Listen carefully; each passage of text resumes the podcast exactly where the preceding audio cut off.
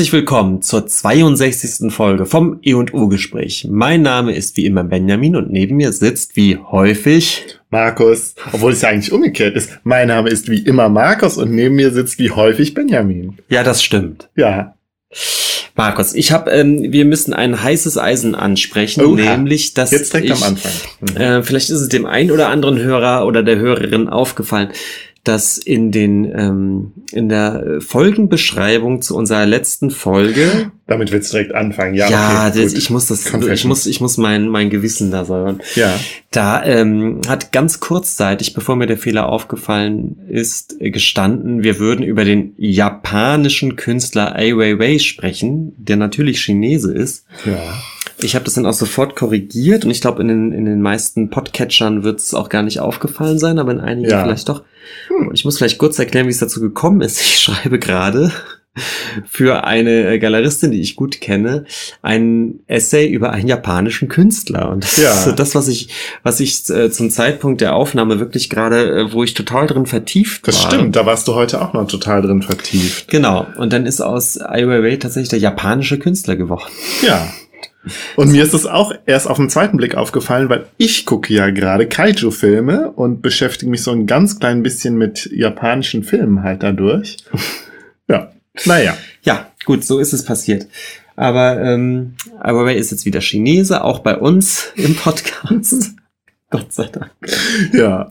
Nein, das wollte ich jetzt einmal vorweg schieben. Ja. Wahrscheinlich ist es, es ist der typische Effekt. Es ist, wäre keinem aufgefallen, aber jetzt haben wir drüber Ja, gesprochen. macht ja nichts. Wir sind ja sehr fehler, nicht federfreudig, sondern fehlerfreudig, möchte ich mal behaupten. Mhm.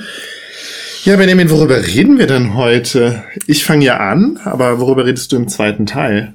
Ich werde einen, einen kurzen Spaziergang, einen imaginären Spaziergang Ja. durch die Museumslandschaft äh, von New York machen. Ja, weil ich da ja vor kurzem war. Und das war natürlich ich sehr eindrücklich. Ich war zum ersten Mal da und habe deswegen auch einige dieser großen Mu Museumsflaggschiffe wie das Ja. MoMA und das Whitney Museum. Oh, das Museum of Natural, History. Genau, habe ich zum ersten Mal in meinem Ja. Leben besucht und äh, fand es natürlich total beeindruckend. Und du warst ja auch vor ein, zwei Jahren in Na, vor vier Jahren Ach fast. doch, schon so lange. Ja, Ja, und dementsprechend ähm, erzähle ich ein bisschen was über meine, meine Eindrücke da. Und wir Mhm. reden da mal über die, über die Museen und ich werde ein bisschen über, über Musicals sprechen. ja, genau, noch als so einen kleinen, äh, nee, Nachklapp ist es ja noch nicht. Nachklapp haben wir auch. Im Nachklapp reden wir heute äh, über ähm, die Frage, die Daniela gestellt hat, Daniela Ishorst, ähm,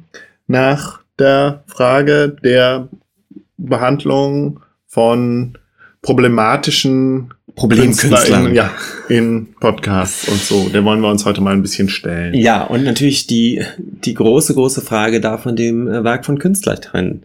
Vielleicht äh, wird es darauf hinaus. Ja, darauf wird es bestimmt hinauslaufen, aber vielleicht, ja, mal gucken. Das Fass machen wir vielleicht nur einen ganz kleinen Spalt auf, weil es Ja. wird zu weit führen.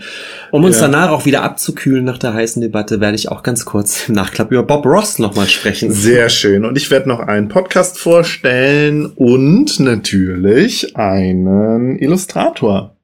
Und wir haben natürlich wie immer die Kunstdefinition. Ja, also wir haben viel vor, deswegen Ja. fang doch am besten direkt mit deinem ersten Thema an Ja, und erklär uns, worum es geht. ich rede über Birger Sellin oder Sellin. Ich war mir nicht ganz sicher, wie man seinen Namen ausspricht. Das ist übrigens auch, äh, das könnte man eigentlich auch auf unsere, äh, auf unsere Bingo-Tafel machen, die wir ja jetzt wir wissen haben. nicht, wie ein wie Name, ein Name ausgesprochen Ach wird. ja, wir haben, wir haben die Bullshit-Bingo Ja, genau. Genau, ja. Wir können uns natürlich beim Sprechen nicht darauf konzentrieren, Schade, die auch ja, noch schade. abzuhaken. Das äh, müsst ihr als Hörerinnen und Hörer machen. Ich Ja. bin mir sicher, wir kriegen sie heute voll. Irgendwie habe ich so ein Mal Gefühl. gucken, mal gucken. Ja, können wir ja vielleicht nachher im Nachklapp auch noch drüber reden. Jetzt äh, steigen wir aber endlich mal ins Thema ein. Ähm, ja, Benjamin Birger Selin, wer ist das denn? Ja, ich hatte den ja, ähm, ich hätte gedacht, das wäre so ein, so ein äh, spätes 80er, äh, eine späte 80er-Figur gewesen. Mhm. später, oder wie du dann erzählt hast, ist es aber Anfang 90er. Weil ich kann mich noch erinnern, in früher Jugend, in meiner eigenen frühen Jugend, war der plötzlich ein, ein Medienthema. Mhm. Und ich habe den abgespeichert ähm, als, ähm, glaube ich, auch erste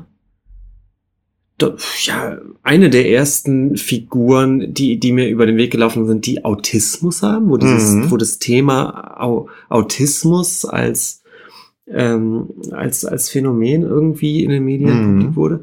Und zwar ist das ein damals Jugendlicher, der, mhm. der äh, Autismus hatte. Heute wird man das, glaube ich, auch nicht so ausdrücken. Man wird heute, sagen, heute spricht man ja von Autismus-Spektrumstörung. Genau. Und ich glaube, wenn du nicht äh, so stark medizinisch sagen willst, dann würdest du vielleicht von Neurodivergenz sprechen. Da bin ich mir jetzt aber auch nicht so sicher. Und so weit war man jedenfalls ja. zu der Zeit nicht. Da war das nee, ein Autist. Nicht. Und genau, da war das Autisten. der Autist. Ja, ja, und genau. Autisten sind so Menschen, ja, das ist so eine Behinderung, die sind so ganz in sich und können kaum mhm, kommunizieren genau. mit der Umwelt. Also so. das ist jetzt der Diskurs, den du quasi äh, gerade zitierst. Genau, man ja. muss sich jetzt Gänsefüßchen vorstellen, weil damals wurde das eben so wahrgenommen. Und, mhm. und so habe ich den damals auch wahrgenommen. Und ich glaube, so wurde er aber auch damals thematisiert. Und das sind so Menschen und die können gar keinen Kontakt mit der Außenwelt aufbauen. Mhm. Aber der Bürger Serlin hat das eben doch geschafft, mit der Außenwelt Kontakt aufzubauen aufzubauen, dadurch, dass der nämlich äh, auf einer Schreibmaschine angefangen hat, Gedichte zu schreiben oder Texte zu schreiben. Texte, ja, genau. Und die waren damals eine große Sensation. Mhm. So.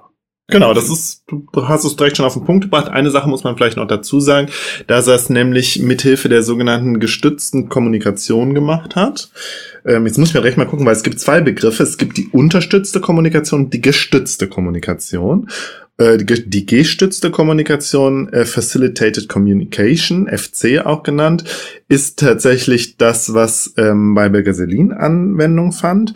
Und unterstützte Kommunikation ist ein etwas weiterer Begriff, der halt nicht die, dieses spezielle Konzept der G-stützten Kommunikation mit einbegriff, aber auch äh, alle möglichen anderen Formen auch noch ähm, der Unterstützung von Menschen, die jetzt Kommunikationsprobleme haben, zum Beispiel körperliche Art, äh, ja, die zu unterstützen, zu kommunizieren. Mhm. So, ja. Und dann hat er ein Buch veröffentlicht, beziehungsweise es wurde ein Buch veröffentlicht mit seinen Texten. Wie heißt das, Benjamin? Ich will kein in mich mehr sein. Genau, 1993 wurde das veröffentlicht. Und äh, das ist so ziemlich durch die Decke gegangen. Das ist ein, ein Bestseller gewesen. Mhm. Und ähm, dadurch ist er bekannt geworden. Ja, und ich würde jetzt gern seine Geschichte und den Diskurs um ihn und den Diskurs eben um Autismus aufgreifen. Ähm, dafür möchte ich aber vorab sagen, wir haben das Thema also das, das, wenn ich jetzt über Birger Selin und über seinen Fall sozusagen rede oder um den Diskurs um ihn, dann grenzt das natürlich an Themen, die wir alle schon mal öfter, also schon mal angesprochen haben. Wir haben ja mhm. zum Beispiel ähm, über in Folge, warte, jetzt muss ich gucken, 23 schon mal über den Henry Darger geredet. Dieser Outsider-Artist, ne, über den, den haben wir ja auch immer mal wieder erwähnt, der ja kein Autist war, also er war nicht mutmaß, ja, wir wissen es halt nicht. Vielleicht, wir gehen, man geht ja sowieso heutzutage von dieser Autismus-Spektrum-Störung aus. Vielleicht hatte Henry Daga ähm, autistische Züge. Und er war ja auch, ähm, er hat ja auch ein, ein, ein großes Werk sozusagen erschaffen. Und da haben wir drüber, haben wir ja drüber diskutiert, was ist halt auch so das Verhältnis zwischen ja, wenn, wenn der Mensch, also wenn ein Mensch eine besondere Kondition hat, ja, wenn er irgendwie eine Behinderung hat oder eine psychische Erkrankung oder so, in welchem Verhältnis das dann steht oder man das diskutieren muss mit dem Werk, was er dann halt hervorbringt, wenn er eins hervorbringt, in, ne, in die Kunst, künstlerische Bewertung sozusagen des Ganzen. Dann haben wir ja auch, beziehungsweise mein Thema war ja auch äh, in Folge 53, äh, unter anderem dieser Owen Suskind in diesem Film Live Animated. Mhm. Und da werden wir jetzt viele ähm, Parallelen sehen eben zu dem Burger Selin.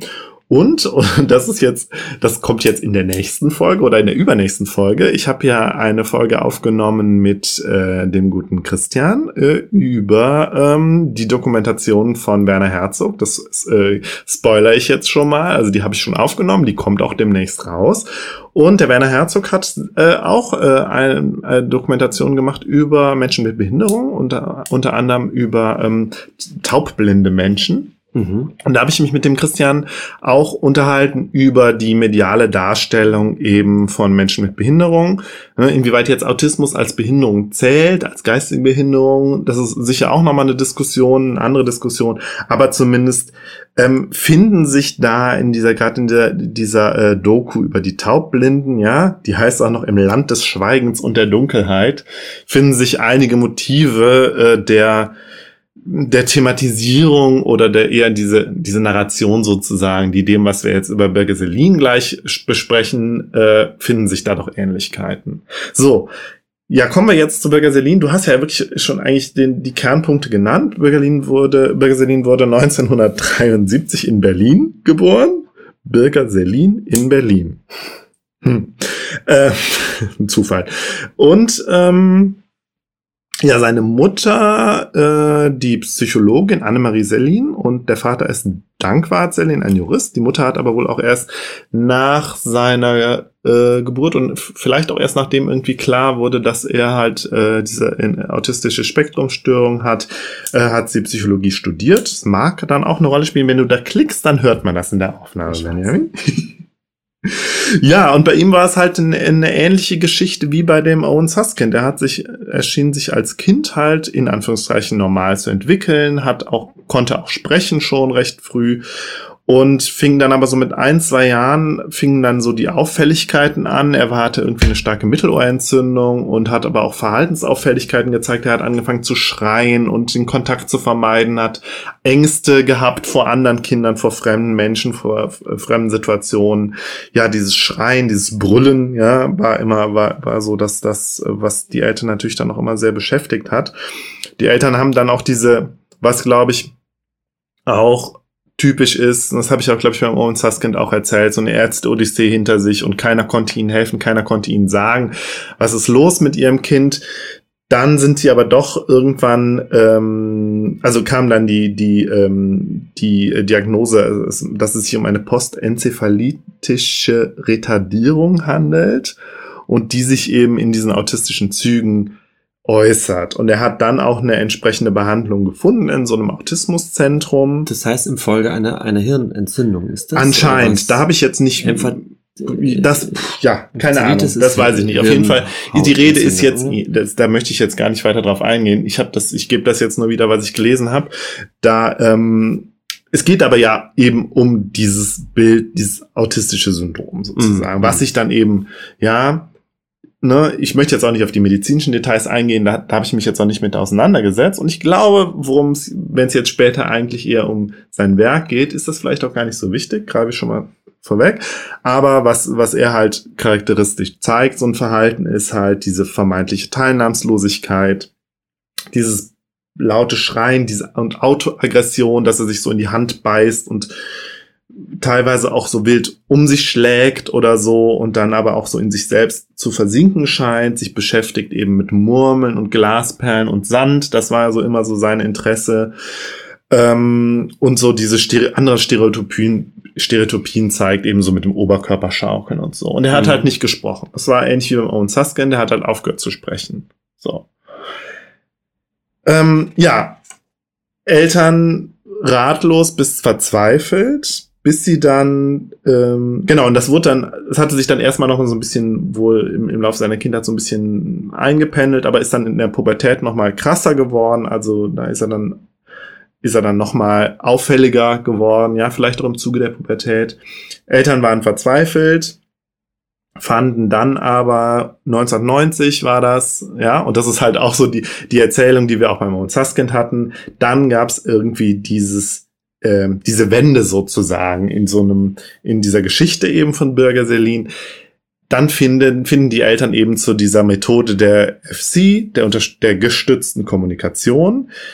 Ähm, die ist es eine, eine ähm, auch, ähm, was habe ich jetzt hier aufgeschrieben, Ende der 1930er Jahre? Das kann aber eigentlich gar nicht sein. Hm. Naja, ist auf jeden Fall eine äh, Kommunikationsmethode, die von einer Australien, Rosemary Crossley, entwickelt wurde, äh, die eben darin besteht, dass ähm, eine unterstützende Person, der Stützer, ja, die Hand oder den Arm oder die Schulter berührt oder hält, eben der schreibenden Person, in dem Fall halt Birgit Selin, ähm, und ähm, die schreibende Person dann irgendwie dazu befähigt oder eben stützt, eine Tastatur zu bedienen zum Beispiel. Mhm. Und so Ne? Und das hat halt die Mutter, die Annemarie Selin, dann halt vor allen Dingen mit Bürger gemacht, aber eben auch andere Personen, ähm, der Vater zum Beispiel auch oder irgendwie vertraute äh, äh, Betreuer oder so. Und so war Bürger dann in der Lage, ähm, Texte zu schreiben. Und er hat dann halt immer, in, also die Mutter saß dann neben ihm und hat dann eben den Arm gehalten oder eben gestützt oder eben auch nur berührt. Und er hat dann auf die Tastatur getippt. Und er hat dann das war, also es war 1990 ähm, und er hat dann erst halt tatsächlich, ja, erstmal so Buchstabenfolgen geschrieben und dann aber wirklich im Verlauf von ein paar Monaten äh, kurze Texte. Mhm. Und dann zeigte sich irgendwie, oh krass, der schreibt ja da, der schreibt da ja was und äh, das ergibt Sinn und es ist irgendwie es ist ganz, es ist irgendwie was Besonderes. Er scheint sich wirklich zu äußern. Er scheint kommunizieren zu wollen und zu können. Und es offenbart sich da was, ja. Mhm. Und ähm, die Eltern, ähm, also so, ne, und ich, ich gebe jetzt natürlich auch nur das wahr, was, äh, was wie über ihn berichtet wurde. Und da kommen wir dann ja gleich auch noch drauf, äh, auf die Frage, was war da jetzt wirklich die Sache? Ähm, er schreibt über seinen Zustand, über seine Gefühle und wie es halt ist, äh, Autist zu sein. Und ähm, die Eltern sind erstmal, ja, auch so ein bisschen, also erstmal total überrascht und auch ein Stück weit schockiert, dass ihr Junge, den sie ja wirklich für so ein bisschen auch abgeschrieben hatten anscheinend, sich da jetzt äußert und es irgendwie klar wird für sie, ähm, der ist normal intelligent, der kriegt alles mit, der nimmt alles wahr und macht sich seine Gedanken darüber und das auf eine ganz spezifische Art und Weise und ist, äh, ja, setzt sich mit seiner Situation auseinander und artikuliert halt, ja, und das ist ja diese große, das ist ja so diese hau hauptsächliche Phrase, dass er sich halt fühlt wie in einem Kerker. Dass in ihm halt, dass er halt einen normalen, in Anführungszeichen, Geist hat, aber durch diese, ja, auch was, was, was, was auch immer für Kräfte eben daran gehindert wird, sich in Anführungszeichen normal zu artikulieren. Das ist, glaube ich, auch der, der Untertitel des, des Buches. Ne? Der Untertitel des Buches ist es Botschaften aus einem autistischen Kerker. Mhm. Krasse Begriffe. Ja, und da kommen wir dann auch gleich noch zu. Ich will jetzt erst die Geschichte zu Ende erzählen. Ähm, ja, und dann ist eben der ähm, Michael wie heißt er nochmal, Klonowski, ein, ein ähm, Journalist, ist eben auf Bergesin aufmerksam geworden über den Vater halt und äh, hat ihn dann besucht und interviewt und einen Artikel im Zeitmagazin veröffentlicht und äh, Bergeselin hat immer weitergeschrieben. Er hat dann auch äh, korrespondiert mit einer, mit der Psychologieprofessorin der Mutter, ich glaube, wie hieß sie nochmal, Ullmann, Gisela Ullmann oder so. Und ähm, ja, so ist halt viel, sind halt viele Texte zustande gekommen. Und ähm, ja, dann hat äh, der Klonowski halt wohl äh, also anscheinend aber auch, weil, sie, weil Bürger Selin das selber so formuliert hat, dass er da Interesse dran hat, diese Texte veröffentlicht, eben in diesem Buch. Mhm. Und dieses Buch äh, geht durch die Decke. Ja, es wird, ähm, das lenkt mich jetzt gerade ein bisschen ab. Ich blätter gerade in dem ja, Buch, ja. Ähm, das Buch ist irgendwie, ich muss ja gerade gucken, 80.000 Mal oder 80 oder 800.000, ich glaube, also wo habe ich denn stehen? Ähm, es ist auf jeden Fall ein Bestseller geworden, in sieben Sprachen übersetzt und hat, ähm, hat irgendwie Nerv getroffen. So.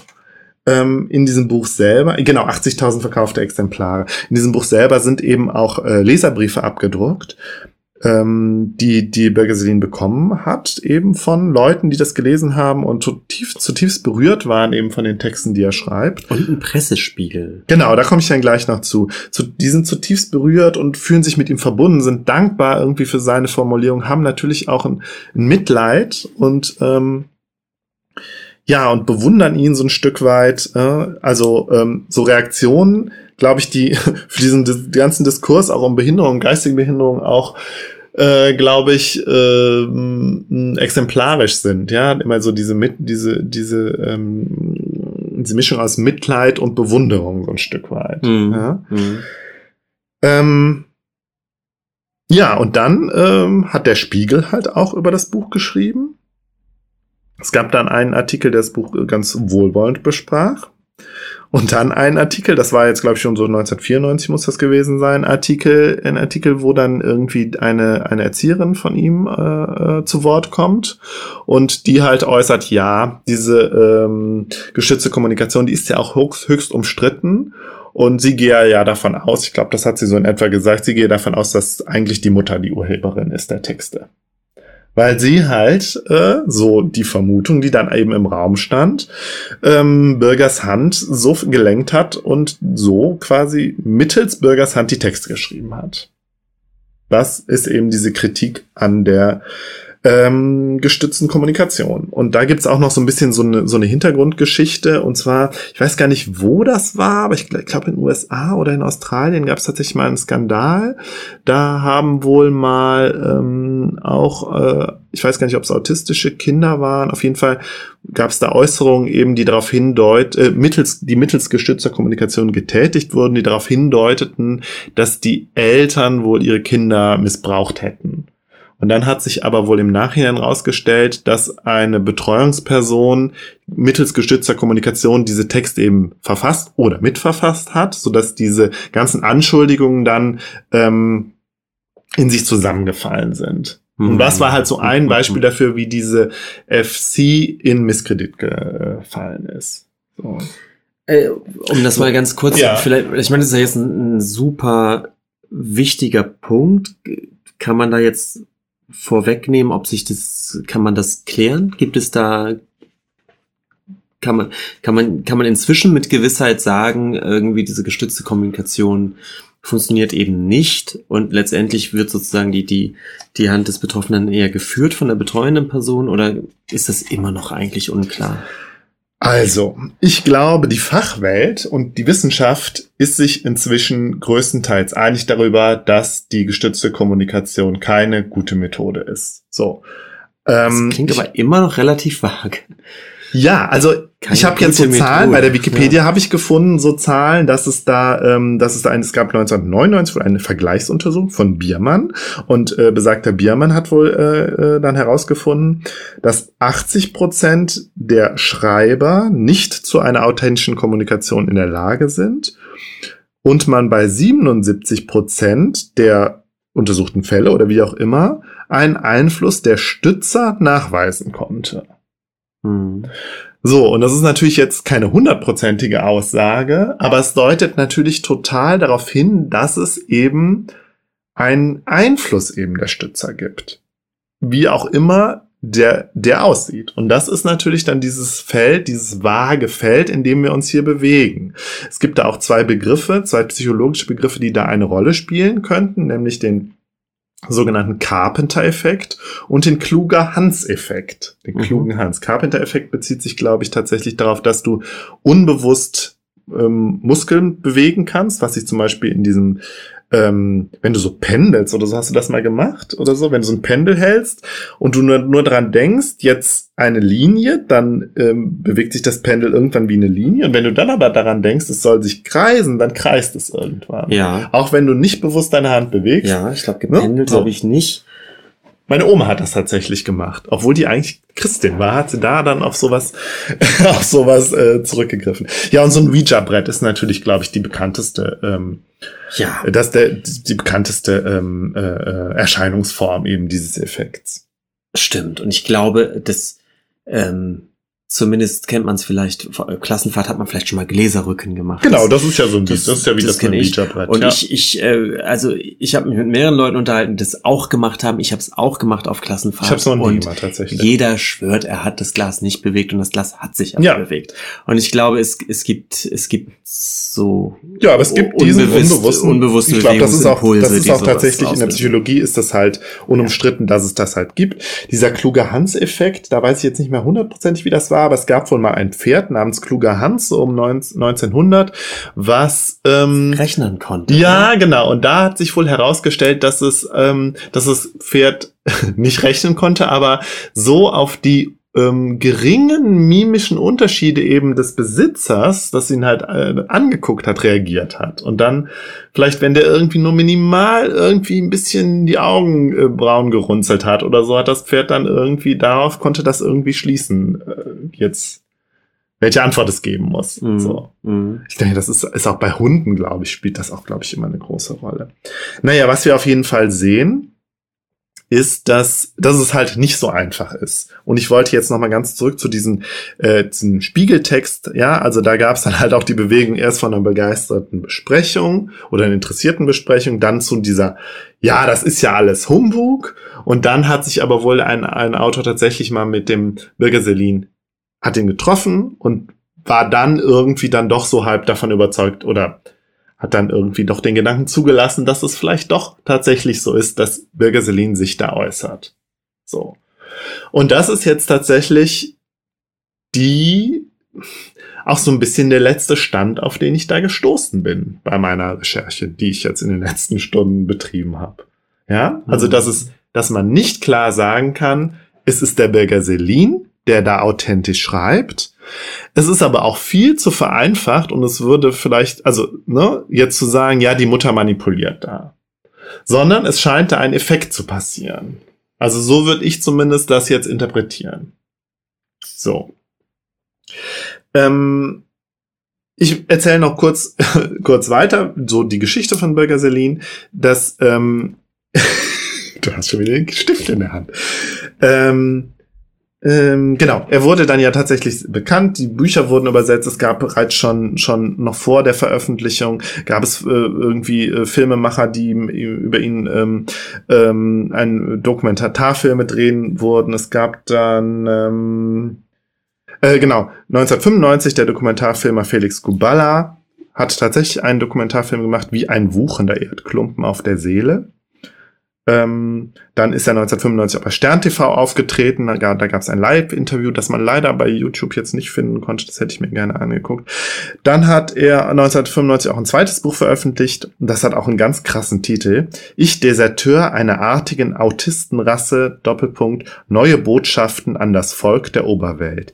Da, das, da musste ich total daran denken. An, erinnerst du dich, als wir über den ähm, Rien Portfleet und seine seine äh, Heinzelmännchenbücher gesprochen haben. Da hieß das zweite Buch doch auch Neue Botschaften an. Na, na, na. Weißt du das? Das weiß ich nicht. Ja, Ich- ist, ich, äh, diese Assoziation hatte ich jetzt gerade. Ist natürlich auch äh, äh, ja. Okay, und dann gab's halt, äh, das haben wir uns eben angehört, 1998 bringt, bringt die ähm, meiner Meinung nach unsägliche Band Pur ein Lied heraus, Ich will raus hier, wo sie die Geschichte von Bürger Selin erzählen und äh, mit den Text auch eben mit Zitaten von ihm spicken.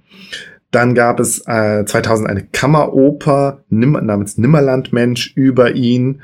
Ein äh, experimentelles Rundfunkhörspiel, wo versucht würde, irgendwie aku akustisch äh, die Innenwelt eines Autisten darzustellen. Ähm, 19 2013 gab es dann noch ein Stern-TV-Feature über Bergeselin und seitdem ist es meiner Meinung nach, oder auch was jetzt die Recherche anbelangt, ist es relativ ruhig geworden um ihn. So. Also er hat wohl tatsächlich dann auch, glaube ich, noch mal selber in einem Film mit, in einem Spielfilm mitgewirkt. Das ist aber jetzt das, ja, das ist so der letzte Stand. Ja, ich würde jetzt vielleicht kurz noch ein bisschen einen Einblick geben in, in sein Schreiben. Vielleicht lese ich auch ein bisschen was vor aus seinem Text, damit Ja. man sich da ein Bild machen kann. Und dann können wir nochmal diesen Autismus-Diskurs, äh, würde ich ein bisschen auseinandernehmen. Und dann versuchen wir mal, uns dem Ganzen aus so einer künstlerischen, also ihn als, also das, was er schreibt, als Kunst einfach zu betrachten und uns dann auch nochmal die Frage der Autorschaft zu stellen. Ja, okay, ich bin äh, gespannt. Ich glaube, ich wär, wäre einen anderen Weg gegangen, aber Ja, dann, dann schieß mal los. Wie wär's Ja, ich, ich finde halt dieses ähm, eher diesen diesen diesen Mediendiskurs, der um ihn rum passiert, Mhm. total interessant. Genau, das würde ich dann auch ja gleich. Und eben auch gerade mit dem Ausblick sozusagen auf heute, wo ich ja auch das Gefühl habe, dass das Thema Autismus ähm, auch jetzt gerade wieder in, in den Medien sehr, ähm, sehr präsent ist, habe ich das Gefühl. Mhm. Durch, durch ähm, ich glaube, eine andere Art, Art oder eine andere Stärke des Autismus wie Bürger Selin, aber autistische ähm, äh, Figuren oder Protagonisten scheinen mir jetzt gerade wieder häufiger in den Medien aufzutauchen. Und ähm, Ja, aber dann lass uns doch da doch jetzt direkt aufgreifen, das direkt aufgreifen. Ähm, also, ähm, Also ich muss zum Ja. einmal sagen, Sag alles, was du bis jetzt erzählt hast und diese Vorstellung, Mhm. dieses, dieses und auch dieses, ja, diese Vorstellung des Autismus als, als ähm, eine Art Verstörung, die dazu führt, dass da jemand, der, der, ähm, der geistig, äh, es ist, äh, ich tue mich immer schwer da, darüber zu sprechen, ohne in so Klischees abzufallen oder, oder in so ähm, unangemessen drüber zu sprechen. ja, aber genau darum geht's ja. Aber genau auch. darum geht's. Ja. Aber die Vorstellung von jemandem, der geistig total rege ist und intelligent ist und eigentlich geistig voll da ist, aber der sozusagen dieses Kabel nach draußen nicht, das, das Mhm. scheint eine Störung zu haben. Mhm. Und was eben dazu führt, ähm, dass man sich, äh, dass da jemand ist, der so, so eine, in, ein, in einer Art Kerker lebt, in einen geistigen. Ja. Ja. Das ist ja einfach eine Vorstellung, die, und auch das mal verzeih mir die, aber ja auch natürlich höchst irgendwie so, so romantisch tragisch ist, ja. Natürlich, ja. Und ich glaube, dass Und dann kommt auch noch jemand, der sel dann kommt diese, also ja, ich mach's, ich überspitze es jetzt mal, dann kommt dieser Bürger Selin und bestätigt halt auch so ein bisschen diese Klischees, indem er halt das genau so schreibt. und der das natürlich auch sprachlich in, in unglaublich äh, in eine tolle Sprache einfach passt, in eine sehr So, und eindrückliche an der Stelle Sprache. lese ich mal ein bisschen was vor. Er schreibt ja ganz oft eben auch über diese Einsamkeit, die er fühlt. Ich lese jetzt mal vor auf Seite 203, da zitiert der Klonowski halt auch den Bürger Selin nochmal. Eine alte, einfache Sichtweise, ein Aus Personen gehen, eine Kiste, aus der ich auferstehe, das wäre ein Traum, aber ich sehe keinen Ausweg aus dieser Personenkiste. Auch dies wichtige Schreiben reicht nicht aus. Ein Ausweg zerstört meine alte Sicherheit. Ich habe Angst davor. Also, ne, was er in seinen Texten schildert, ist halt auch einerseits immer dieses An Ankämpfen gegen ja, diesen, diese Kerkerwände, ne? Also vielleicht ist, er bemüht ja selber auch diese Metaphern, ja? Mhm. ähm, gegen die Zwänge und eben die Unfähigkeit halt auch, ja. Und was, na, das ist, ich finde, es ist natürlich auch als als als äh, ähm, Nicht-Autist so schwer zu verstehen. Das ist ja dann nicht einfach so, dass der Körper nicht will, sondern anscheinend scheint irgendwas ein Teil der Psyche gegen einen zu sein oder so. Also man, ich merke halt auch gerade, mir fehlen ja selbst halt auch die Begriffe. So, und dann hast du da einen, der das aber als, als anscheinend als einer der ersten wirklich so artikuliert. Er war übrigens nicht der erste. Ähm, 1992 hat äh, die Australierin, die äh, auch Autistin ist äh, oder war, die lebt, glaube ich, nicht mehr, Donna, Donna Williams, mit als einer der ersten ein Buch geschrieben über ihre eigenen, also über ihre, ihre Erfahrung mit ihrem eigenen Autismus. Und ähm, da könnte ich mir halt auch vorstellen, dass ähm, dass das, wenn wir wirklich davon ausgehen, dass es so eine unbewusste, äh, dass es da unbewusste Einflüsse eben auch zum Beispiel der Mutter gab, dass das vielleicht auch eine Rolle spielte, dass sie wusste, okay, es gibt eben Möglichkeiten, also es gibt Autisten, die äh, kommunizieren und sozusagen, die sozusagen einen Weg irgendwie finden, sich zu Mich, kommunizieren. er- mich erinnert es ein bisschen, dass, dass er noch, ähm, noch eine Spur äh, tragischer oder, oder Ja. eigentlich vielleicht schon, unheimlicher willst. ist ja, ist ja. Ja. das berühmte Wachkoma. ja, das Locked-In-Syndrom. Das genau. Locked-In-Syndrom. Da gibt's ja dieses- auch einen ganz berühmten Fall, nämlich von dem Rom Hoban, einem Belgier. Das war 2009, wo, wo, es, wo es tatsächlich eine ähnliche Diskussion gab, wo auch der, ich glaube, Psychiater und Neurologe Stephen Laurie ähm, dann äh, behauptet hat, mit, ähm, mit gestützter Kommunikation könne äh, der Rom Hoban sich halt äh, äh, äußern. Und da ist aber wohl ziemlich klar geworden im Nachhinein, dass es eben nicht stimmt. Also dass da wohl ähm, das, also das hat der, der Laurie dann auch zugegeben am Ende, dass es halt, ähm, dass es der Einfluss eben der Stützer war, die die Mhm. Kommunikation halt da. Also da ist die die Sache noch mal ein bisschen eindeutiger, glaube ich, zumindest was jetzt so die Erklärst du kurz, was dieses Locked-In-Syndrom genau ist? Weißt ja, du das, ist, nee, das weiß ich halt nicht. Also es ist halt tatsächlich anscheinend so, dass äh, die Menschen mehr oder weniger klares, waches Bewusstsein haben, aber nicht in der Lage sind, sich willkürlich zu bewegen. Also halt tatsächlich irgendwie, ja, Wachkoma, ne? Okay. So.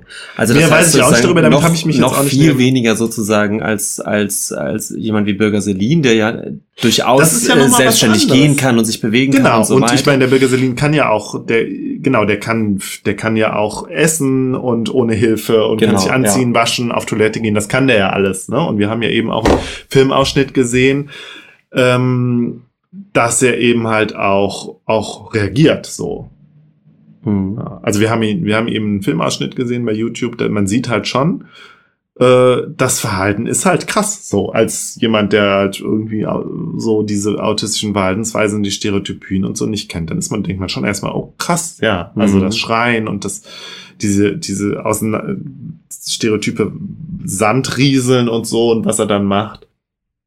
Ja, Ich glaube halt, aber was ich halt meinte, ist, ich glaube, dass diese, diese Vorstellung oder dieses Kopfkino, was losgeht, oh, ähm, was, was muss das schrecklich sein oder, oder dieses, diese, diese Vorstellung, ähm, man, man kann sich eben nicht äußern oder, oder kein anderer versteht ein. Ich glaube, das ist ein Gedankenspiel, was dazu führt, dass viele Leute das to total faszinierend fanden, was da Ja. passiert. und sich ein Stück weit auch damit identifizieren können. Und das sagt der Klonowski, übrigens ganz kurzer Exkurs zum Klon- Klonowski, der ist äh, heute, ich weiß nicht, ob er Mitglied bei der AfD ist, aber er arbeitet, glaube ich, zumindest für den Gauland und ist halt, glaube ich, naja, sag mal so, politisch äh, scheint er sich in Kreisen zu bewegen, die mir eher suspekt sind. Interessant, ja. Um es jetzt mal ganz, ganz freundlich auszudrücken. Ja. Interessant, ja. Also der hat da eine Karriere hingelegt, die, äh, wo ich jetzt erstaunt war, als ich den äh, gegoogelt habe. Ja. Genau, und das führt uns vielleicht dazu, dass ich das Gefühl habe, dass dieser der Autismus als Metapher, also weißt du, dieses, dieses Krankheitsbild, dass das inzwischen gerne auch vermischt wird oder vielleicht so, auch so ein bisschen romantisiert wird, so, ja, so fühle ich mich ja auch. Also das, was man als, als Jugendlicher oft empfindet, dieses Gefühl, hm, da passieren oder ich habe Gedanken in meinem eigenen Kopf, die ich schwer äußern kann. Ich habe Gefühle, von denen ich irgendwie das Gefühl habe, dass das das hat kein anderer so wie ich und ich fühle mich deswegen ähm, ganz anders als viele andere Menschen und fast wie in so einer eigenen Welt. Ja, also diese ganze Metaphernwelt, die man als als Mhm. Jugendlicher oft durchlebt, dass die oft inzwischen vermischt wird mit dem, ja, ja, wie eben so ein Autist. Ich Ähm, glaube aber, ja, aber ich glaube, ja, nee, ich glaube, es ist, es ist doch noch um einiges komplexer, weil du, glaube ich, auch gucken musst, wie sich eben das Bild von Autismus gewandelt hat. Und wir sind Anfang der 90er, sind wir tatsächlich, da fing, ähm, also, und da glaube ich, hat der Birger Selin mit seinem Buch halt auch eine große Rolle gespielt. Autismus war als, als ähm, Syndrom oder als Störung oder wie auch immer, war halt fast unbekannt. Ja. mhm. Und ja, die Leute waren teilweise ähm, in Psychiatrien und ja, so abgeschoben und irgendwie versteckt und so. Und es, man, Autismus war das große Rätsel irgendwie. Und dann Mhm. gab es irgendwie ein paar Psychoanalytiker, unter anderem der Bruno Bettelheim, der da, glaube ich, ja auch äh, eine Theorie dargelegt hat, die den Eltern ganz krass die Schuld gegeben hat, hat, der Mutter so vor allen Dingen, irgendwie vernachlässigt, emotional vernachlässigt, ich weiß es nicht mehr genau. Aber dass halt dann auch noch von Seiten eben der Ärzte die Eltern dann auch noch, äh, den Eltern noch die Schuld irgendwie ein Stück weit zugeschoben wurden. Also die Eltern hatten natürlich auch mit ihren, äh, hatten eine doppelte Belastung oder ein Dreifach, ja. Einerseits irgendwie das Kind, mit dem sie, vor, vor dem sie vom Rätsel stehen und was Mhm. halt auch einfach, ja, eine Belastung ist einfach auch. Ja, und dann aber dann auch noch äh, Unverständnis von Seiten der Gesellschaft, die überhaupt nicht wissen, was Autismus ist. Und dann noch Ärzte, die eben auch nicht helfen und dann die, die Psychiater dann letztlich von Theorien ausgehen, die davon ausgehen, dass die Eltern schuld sind. So, also eine krasse Belastung, die eben auch den Eltern dazu gekommen ist und Schuldgefühle und Stigmatisierung und so, wo man dann halt auch immer denkt, ja gut, ne, jetzt unabhängig von der Frage, ob ob die Mutter da jetzt irgendwie manipuliert hat oder nicht, ja, dann so herauszufinden, dass das eigene Kind ja doch ganz schön kompetent und intelligent ist und so und es vielleicht auch ein Stück weit allen jetzt mal zeigen kann, mag natürlich auch eine große Entlastung und so ein bisschen auch so ein, ja, jetzt da seht ihr mal hier, mein Kind. Also wenn man mal so ein bisschen psychoanalytisch auf die Elternseele guckt, weißt du? Mhm. Und ich, ja, und dann hat natürlich auch ähm, dieses dieses Narrativ, was er bedient, eben halt so ein bisschen dieses Kaspar Hauserhafte und dieses ne, Genie und Wahnsinn Ding, was diese, mhm. was eben sein Buch und sein, ja, ja als Figur eben auch bedient, was in der Öffentlichkeit äh, dann ja total gut angekommen ist. Siehe diese, mhm. lass mich, ja? Ja. Ja. Sag. Das ist aber was, was wir, glaube ich, schon mal gestriffen haben, auch mhm. wenn es, wenn es, äh, als es um diese, um diese Outsider-Art ging, mhm. dass das natürlich auch so ein, so ein verlockender und so ein, auch so ein bisschen überstrapazierte Idee ist, ähm, des, ähm, der Authentizität, ja. Da ist ja jemand, der eben so bei sich ist. Ja, genau, da haben wir schon drüber gesprochen, ja. Und der dann aber so Gedichte schreibt, die sozusagen völlig anders sind als alles, was an so die Literaturgeschichte sonst so zu bieten hat. Ja, ja, und er ist halt auch, es wird, also, ne, der Diskurs geht dann ja auch, dass er ja dann so unkorrumpiert ist eben halt auch durch genau. die Gesellschaft. Ne? Ja. Weil er klar, er ist isoliert, er ist irgendwie der Einsiedler und hat dann aber auch ganz besondere Einsichten. Ja, und wenn man sich dieses Buch durchliest, dann denkt man, ja, der hat einen eigenen, scheint da, also sprachlich auch, also er benutzt ja ganz viele Neologismen und so und eigene Formulierungen. Das, das ist, schon, schon komplex. Die Sprache funkelt schon, schon, sehr. Ja, das, ja, das schon, ist schon, das ist schon gut. Ja. So, also das will ich ihm da ja gar nicht absprechen, ne? Ja, und dann gibt's aber die Fachwelt, äh, und das habe ich dir eben im Vorgespräch schon erzählt. Also äh, ich habe ja zum Beispiel in Köln ja auch ähm, mal ein bisschen Sonderpädagogik studiert früher und da habe ich bei einer Dozentin äh, gelernt, die ähm, eine vehemente Gegnerin der, äh, äh der gestützten Kommunikation war. Und da glaube ich auch in Deutschland somit eine der der Sprachrohre war, äh, die der, äh, der Kritik. Und ähm, so habe bin ich halt auch tatsächlich mit, einem, mit einer großen Skepsis an das Phänomen Birgiselin rangegangen. So. Und ähm, ja, da muss man vielleicht auch gucken, klar, sehen, wird dann, wird dann irgendwie von wissenschaftlicher, von psychiatrischer oder von sonderpädagogischer Sicht dann halt natürlich auch geguckt. Also ist man da skeptisch, klar, weil man eben auch den Missbrauch ausschließen will und eben halt auch, mhm. ja, Ne?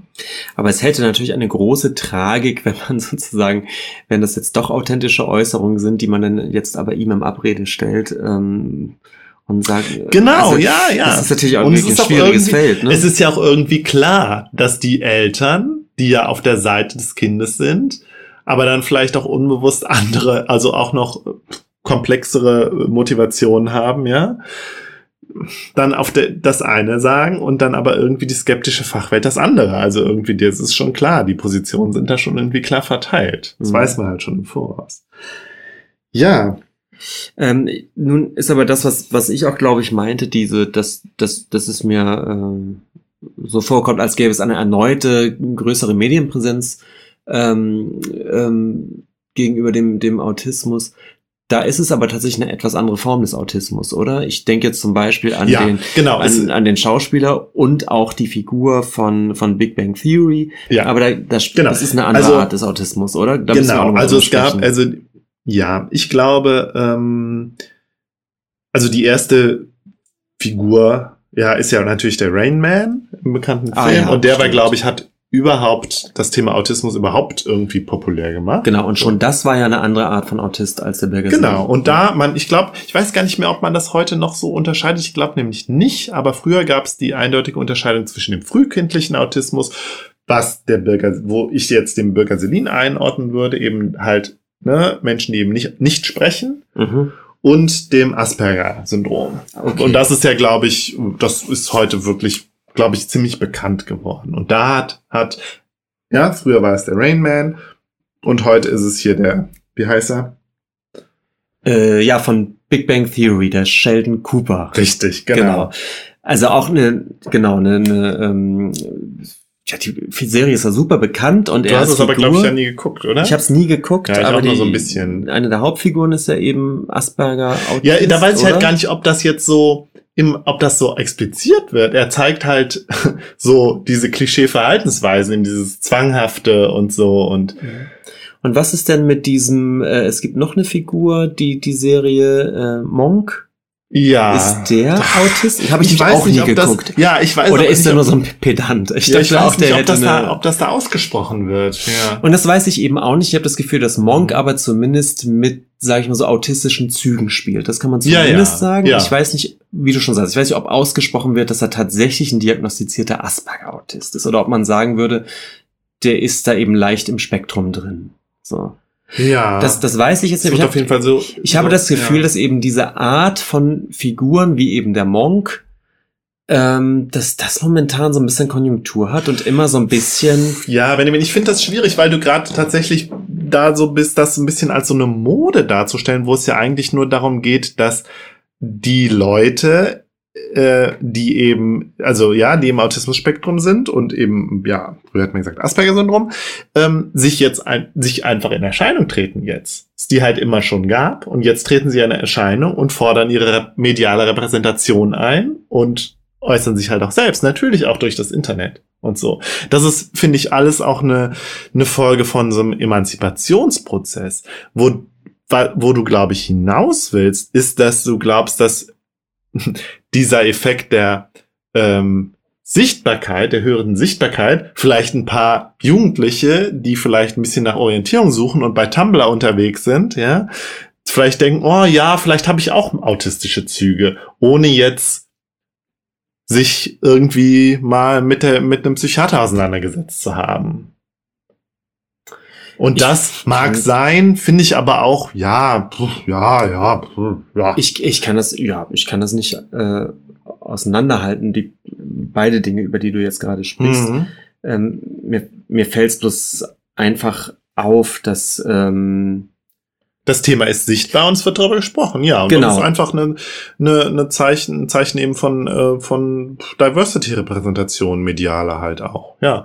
Die natürlich auch immer wieder mit Klischees und mit der Bearbeitung von Klischees ähm, zusammenhängt. Ich, kann- ich glaube, da ist auch so eine Figur wie so ein Sheldon Cooper eben halt auch in so einer Asperger-Community, wenn man das so sagen kann, halt auch bestimmt umstritten. Also vermutlich wird er auch eben als, als die Figur, die, die ja uns sichtbar gemacht hat, angesehen, aber bestimmt auch kritisiert im Sinne von, ja, aber da werden so viele Klischees reproduziert.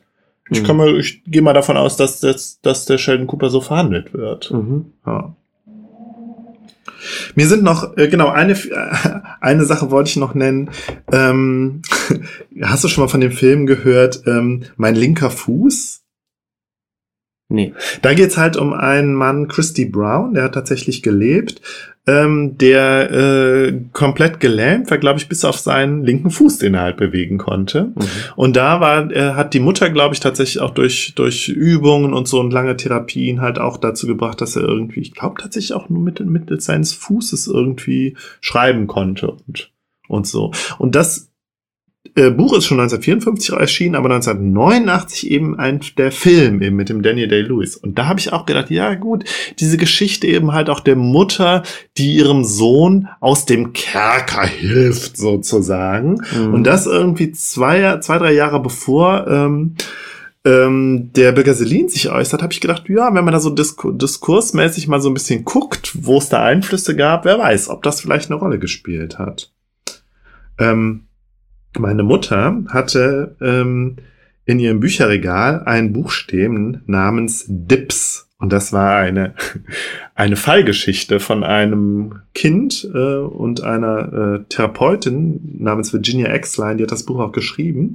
Und das Buch hatte auch den Untertitel, also unter anderem den deutschen Untertitel, ein autistisches Kind befreit sich aus seinem seelischen Gefängnis. Mhm. Und ich weiß, also ich glaube, das Kind war tatsächlich gar nicht richtig autistisch, wenn man das so sagen kann. Und da weiß ich aber als Kind, als ich das Buch bei meinen Eltern, bei meiner Mutter im Bücherregal gesehen habe, fand ich das unheimlich und faszinierend. Mhm. Und so war mir aber schon als Kind, war mir diese Trope eben, dass dieser, dieses Kerker, dieser Kerkerhaft, ja, und dieser Möglichkeit der Befreiung eben schon so ein Begriff. Und so habe ich, glaube ich, auch den Bürger Selin als Kind oder als Jugendlicher dann halt auch rezipiert.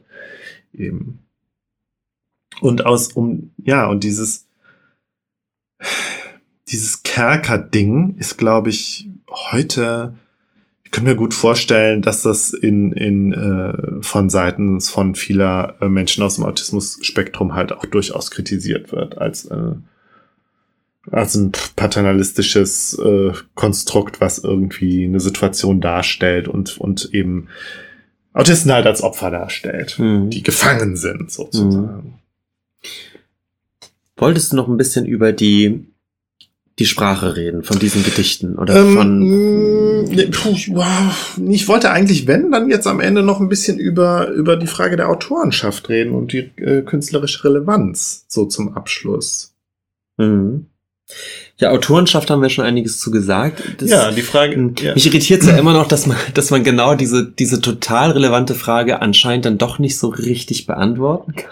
Und das finde ich halt gerade das Interessante. Und ich glaube, da müssen wir dann halt auch sagen, vielleicht ist es auch eine neue Form der Autorschaft, wenn es eben nicht der Junge selbst ist, der da authentisch was äußert und das eben halt irgendwie diese eine romantische Erklär Verklärung ist, davon auszugehen. Und aber es aber auch falsch wäre jetzt zu sagen, die Mutter hat da manipuliert mit irgendwelchen niederen Zielen, sondern es anscheinend irgendein Effekt ist, ein unbewusstes Zusammenwirken. Irgendwo habe ich gelesen, symbiotische Kommunikation. Ja, dann ist es natürlich auch interessant dann zu sehen, ein Werk, was eben von zwei Personen gleichzeitig irgendwie, aber auf einer unbewussten Ebene erschaffen wurde. Das ist ja eine völlig neue Form der Autorschaft irgendwie. Ja, wenn es diese Symbiose so gäbe, aber es ist ja immer noch, also der Knackpunkt ist ja immer noch, dass ich so das Gefühl habe, es ist ein ganz bisschen so ein Entweder-Oder. Entweder haben wir tatsächlich doch eine authentische Äußerung von dem Bürger Selin mhm. ähm, oder wir haben eventuell ähm, letztendlich schreibt die Mutter diese Gedichte mit, mit dem Arm ihres Sohnes, der sich letztendlich doch überhaupt nicht äußert. Und jetzt, du bringst natürlich ins Spiel, vielleicht ist es irgendwas dazwischen, aber das ja. fällt mir schwer, wie, wie Sprache so mit einem dazwischen entsteht. Das weiß ich halt Fängt auch Fängt Bürger Selin an, ein, ein Wort zu schreiben, die Mutter beendet, mir fällt das schwer zu aber überlegen, wir haben ja wie das eben diesen sollte. Ausschnitt gesehen. Und da haben wir ihn ja gesehen am Computer, wie er tatsächlich tippt. Die Mutter sitzt daneben und am Anfang hat sie eben nicht nicht ihren Arm an seinem Arm, sondern er tippt und zwar Ich habe das tatsächlich so nicht gesehen, genau. Ich hatte den Eindruck, dass er doch doch äh, alleine schreibt. Zuerst ja. schreibt er alleine und dann äh, ne, dann geht da die Mutter ja mal so, also beißt er sich erstmal in den Arm, äh, in die Hand, regt er sich auf und dann packt er die Mutter so scheinbar aggressiv am Kopf und zieht ihr an den Haaren, dann muss sie sich befreien und dann später steht sie aber hinter ihm und hält dann wieder seinen Arm so. Also ja, ein ganz komplexer Prozess, der auch total eben, ne, es hat auch ein bisschen was von so einem Kampf, ne? Obwohl, mhm. muss sagen, die Mutter wirkte total gelassen. Also natürlich, sie hat das ja auch schon hundertmal gemacht mit ihm. Mhm. Und man hat aber auch nicht den Eindruck, dass er zu irgendwas gezwungen wird. Sondern so das, was gesagt wird, auch in dem Buch, dass es ihm schwerfällt, er sich immer wieder überwinden muss und was er ja anscheinend auch selber kommuniziert, das hat man schon gesehen in diesem Ausschnitt. Also ich muss sagen, dieser Ausschnitt, den wir da eben gesehen haben, der hat mich schon doch nochmal beeindruckt und also was man mich äh, nochmal ein bisschen an Zweifeln gemacht. Ich hatte auch sehr den Eindruck, dass ihm ähm, ihm schon dran gelegen ist, da jetzt weiter zu bleiben an dieser Schreibmaschine und, und, und diese Schreibsituation noch, noch, noch ja. weiter zu, zu forcieren. Ja. Denn er hätte ja jederzeit tatsächlich auch einfach gehen können. Ja. So. Und man merkt, er, er muss dann halt aufstehen. Er hat dann immer diese, diese Phasen oder so anfallartige Schübe, wo, wo er aufstehen muss, ja. wo, wo er sich selbst irgendwie stört. Und man hat das Gefühl, dass er selbst aber, dass ihm daran gelegen ist, sich dann aber auch irgendwie wieder hinzusetzen. Den Eindruck hatte man, ja. Und weiterzuschreiben. Ja, und äh, das, das stimmt schon. Und das ist halt letztendlich genau das, was in dem, ähm, in diesen Selbstäußerungen in den Gedichten ja immer wieder vorkommt. Dieses selbst durch sich selbst gestört sein und da, da so einen inneren Kampf irgendwie auszufechten. Hm. Ich merke schon, man ist sofort auch in dieser bildhaften Sprache, die er selbst ja, da ja auch entwirft. Ne? Ja, genau. Und ja. Mm, den Eindruck hatte ich auch, nach dem Gucken habe ich auch das Gefühl, dass das ist schon so das, was er beschreibt. Ja. Man hat ja auch bloß aber trotzdem so Angst, man, man, man geht sozusagen so einer Mogelpackung auf den Leim und eigentlich ja. schreibt doch alles die Mutter. Ja. Und das macht so schwer darüber, ähm, darüber über diese, über diese, über diese Texte so zu sprechen, mhm. wie man über ein Kunstwerk eines nicht autistischen Menschen sprechen würde. Genau. Weil man ja. immer das Gefühl hat, hm, was verhandelt man jetzt gerade? Wessen Sprache ist das eigentlich gerade, ne? Ja. Und ich finde, da sind wir auch bei der letzten Frage, würde ich jetzt mal sagen, für, für dieses Thema wie können wir seine Literatur einordnen? Also ich habe mal aufgeschrieben, mit wem er verglichen wurde. Ja, mit Nietzsche, Hölderlin, Artaud, dann einem ähm, Schriftsteller namens Werner Schwab, der mir jetzt nichts sagte, mit Ingeborg Bachmann und mit Reinhard Götz. Ja, hat das das Niveau? Ist das vergleichbar? Keine Ahnung. Er befindet sich ja, er ist ja so ein bisschen auch außerhalb des, also er ist völlig außerhalb des Literaturbetriebs.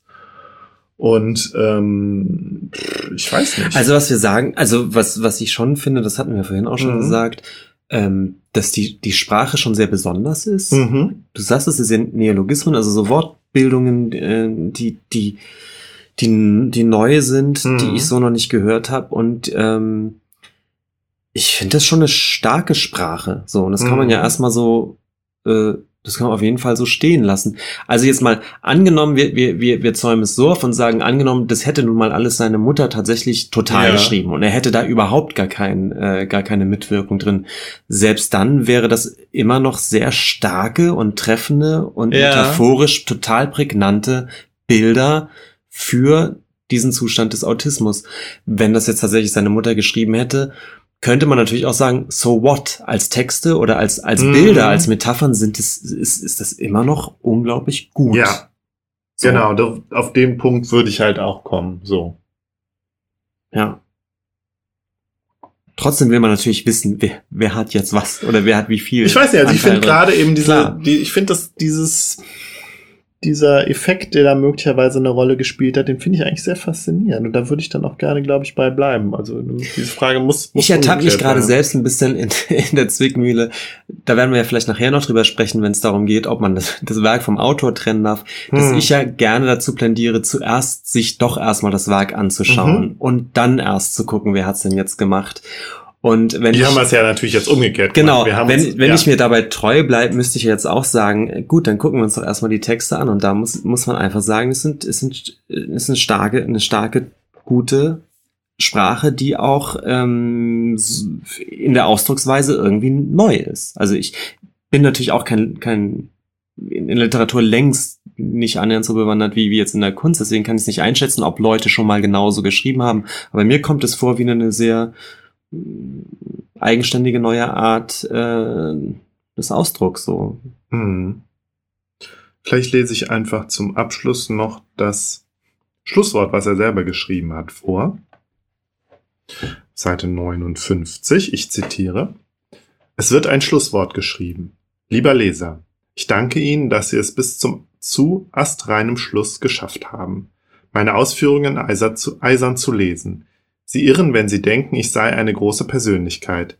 Ich bin nur eine ohne mich Gestalt, die aus der Dunkelheit der Autistenwelt herausgetreten ist, um mit Menschenweltlern ihrer Art Kontakt aufzunehmen. Ich kann aber nicht teilhaben an ihrem Leben, weil meine Welt mich noch gefangen hält. Ich suche noch immer den Weg hinaus zu ihnen. Ich sehne mich danach, wesentliche Dinge zu tun und zermartere mich, wie einer wie aus der Gefangenschaft befreit werden kann. Das Schreiben ist mein erster Schritt aus der anderen Welt und ich freue mich, dass nun ein Buch daraus geworden ist.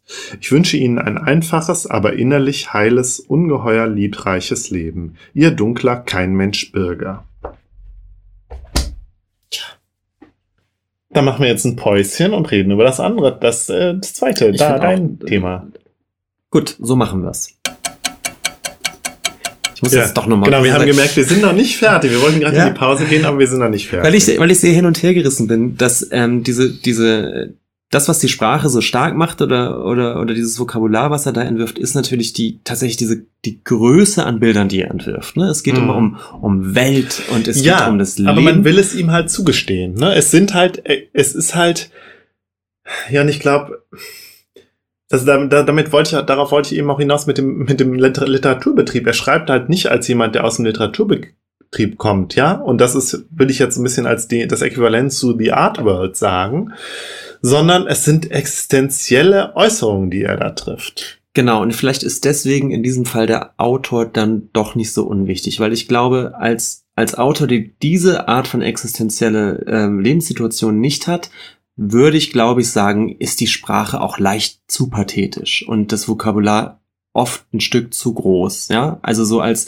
Kunstsprache würde ich sagen, boah, muss es immer um die Welt gehen Mhm. und um das, das einsame Ich und die Dunkelheit. Ja, So, aber wenn du aber, aber eben ich, diesen Maßstab kann man natürlich schwer umsetzen, wenn, wenn jemand schreibt, der wirklich genau diese Art der Erfahrung so existenziell gemacht Ja, hat. und wenn es ja. halt, es kann ja auch, äh, wie wäre es zum Beispiel, ich mache jetzt mal, ich mache jetzt mal ein problematisches Fass auf, aber ähm, Holocaust-Literatur. ja. Die willst du natürlich auch nicht mit irgendwas vergleichen, sondern lässt sie stehen, wie sie ist. So. ja, Als richtig. existenzielle Äußerung. Ja.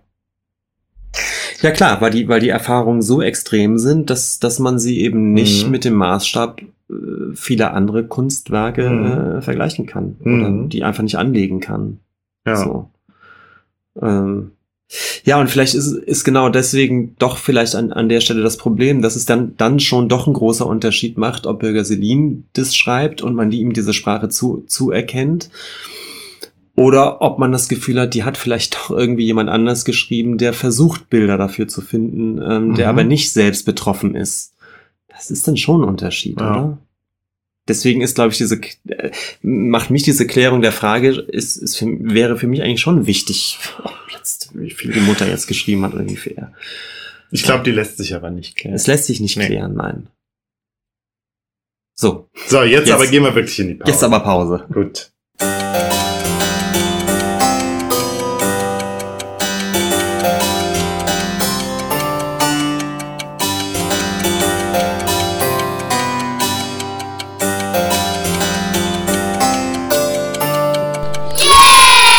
So, Markus, wir werden jetzt ein bisschen ähm, so Dia-Show-artig uns ein paar Fotos aus New York Oh, angucken. dann musst du ja wohl die Bilder ganz detailliert beschreiben, Benjamin. Nein, Bingo.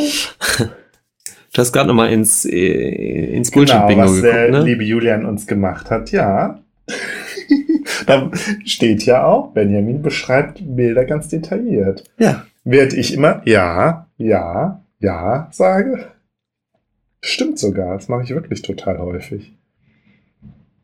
Ich hatte, als ich das ähm, äh, Bullshit-Bingo gelesen habe, habe ich gedacht, ah ja, der Julian hat sich auch die ganz alten Folgen angehört. Das finde, das hatte man irgendwie so gemerkt, weil da kamen so ein paar Sachen vor, da dachte ich, die hatten wir vor allen Dingen in unseren ersten Folgen. Ja, wir, einige Marotten haben wir abgelegt, dafür kommen ständig neue dazu. Was? so. ähm, ja, ich wollte dich mitnehmen durch Ja, ein äh, und unsere HörerInnen. und unsere HörerInnen durch einen Rundgang durch die ähm, New Yorker Museumslandschaft, Ja, zumindest sozusagen die, ja. die Big Four, die Big, die Big Four an Die Kunstmuseen. großen fünf. Ja. Wir machen aber nur vier, die vier großen Kunstmuseen, ähm, um einfach so ein, so ein bisschen drüber zu sprechen. Einfach, weil ich das Bedürfnis habe, darüber zu sprechen. Ja, du warst ja auch vor kurzem da. Ähm, Und, äh, genau. Äh, ja. Kurz, wann waren wir da? Im April. Ende April waren wir da. Mhm. Genau. Und die Big Four der, der, mm, der Kunstmuseen, die, die ich jetzt einfach mal so definieren würde, sind ähm, das natürlich das Museum of Modern Art, das Ja. Metropolitan Museum of Art.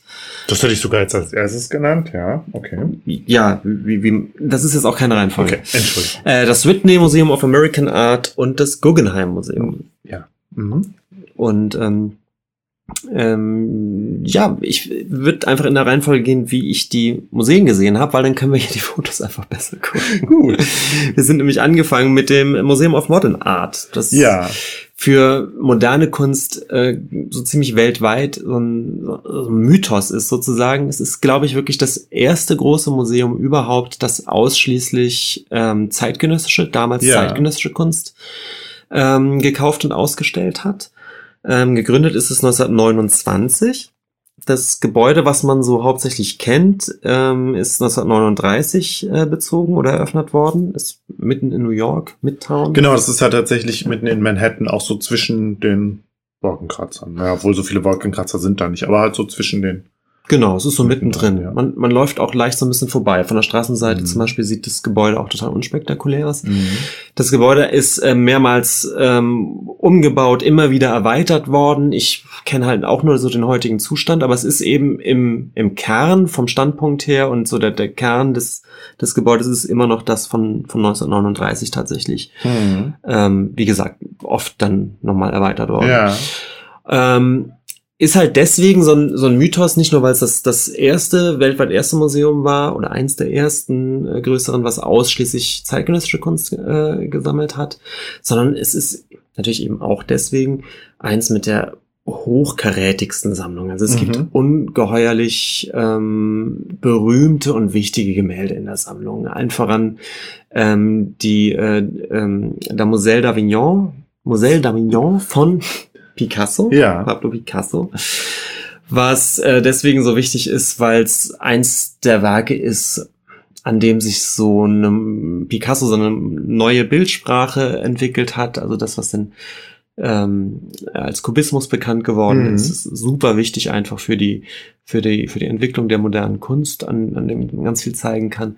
Wobei ich finde, es ist halt kunstgeschichtlich total wert, wichtig, aber es ist ja kein so wirklich populäres Bild, oder? Oder ist das nur Zufall, dass es mir so vorkommt? Weil mir sagte dieses Bild, bis ich es dann im Kunstunterricht kennengelernt habe, nichts im Gegensatz zu, ja, weiß ich nicht, den Seerosen oder den Sonnenblumen oder äh, keine Ahnung.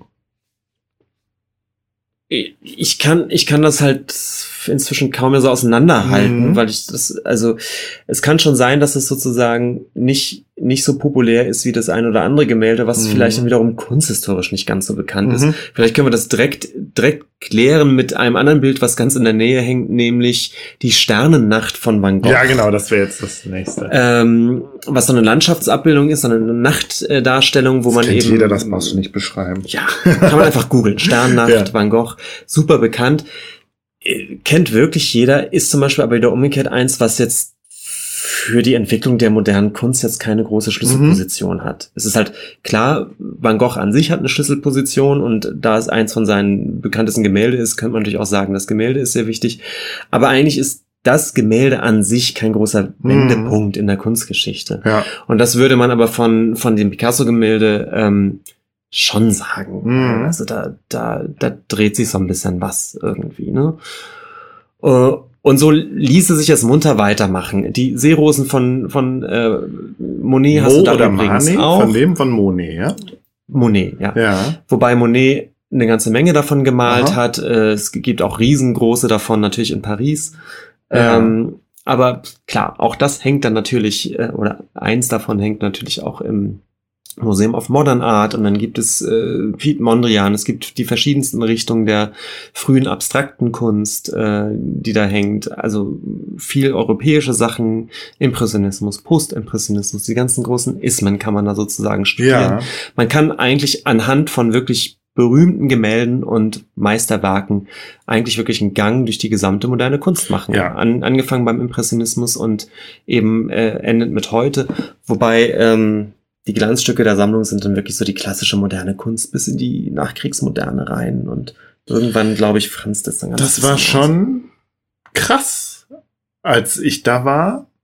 Und dann, das war schon krass. Dann hingen die da alle, diese Bilder. Und dann stehst du da plötzlich neben diesem Bild. Ja, Das ist schon, und man, man erwartet es ja irgendwie gar nicht.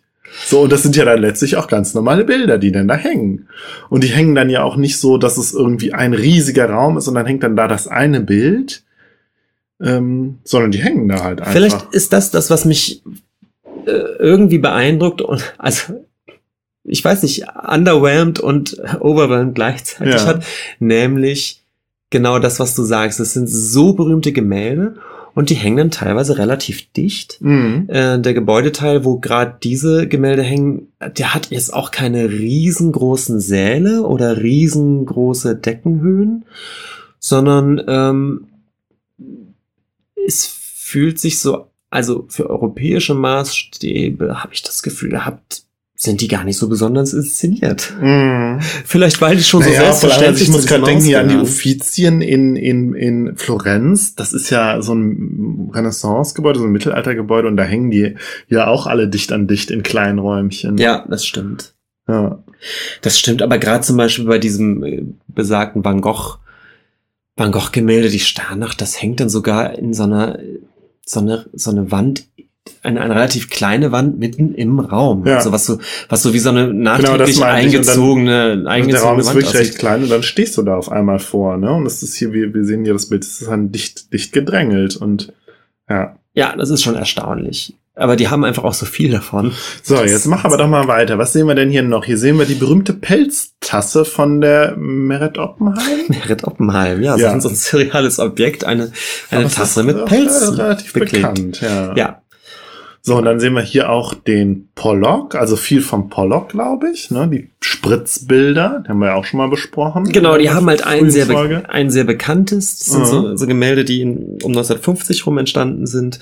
Ähm, vollkommen abstrakte Gemälde. Mhm. Ähm, Clement Greenberg, ja, ein, ein Kunstkritiker und Kunsttheoretiker, den ich, den ich ganz, ganz gut finde, hat so mit, mit dieser Art von Abstraktion, wie Pollock sie macht, irgendwie vorausgesehen. Das ist so, so ein bisschen das, der vorläufige Endpunkt der Malerei. Also, weil abstrakter geht's sozusagen nicht, ähm, flächiger geht's nicht. Ähm, also irgendwie hat er gesehen, die Malerei ist hier eigentlich zu Ende und wenn Malerei noch irgendwie überhaupt weitermachen will, muss sie sich schon ganz schön was ausdenken.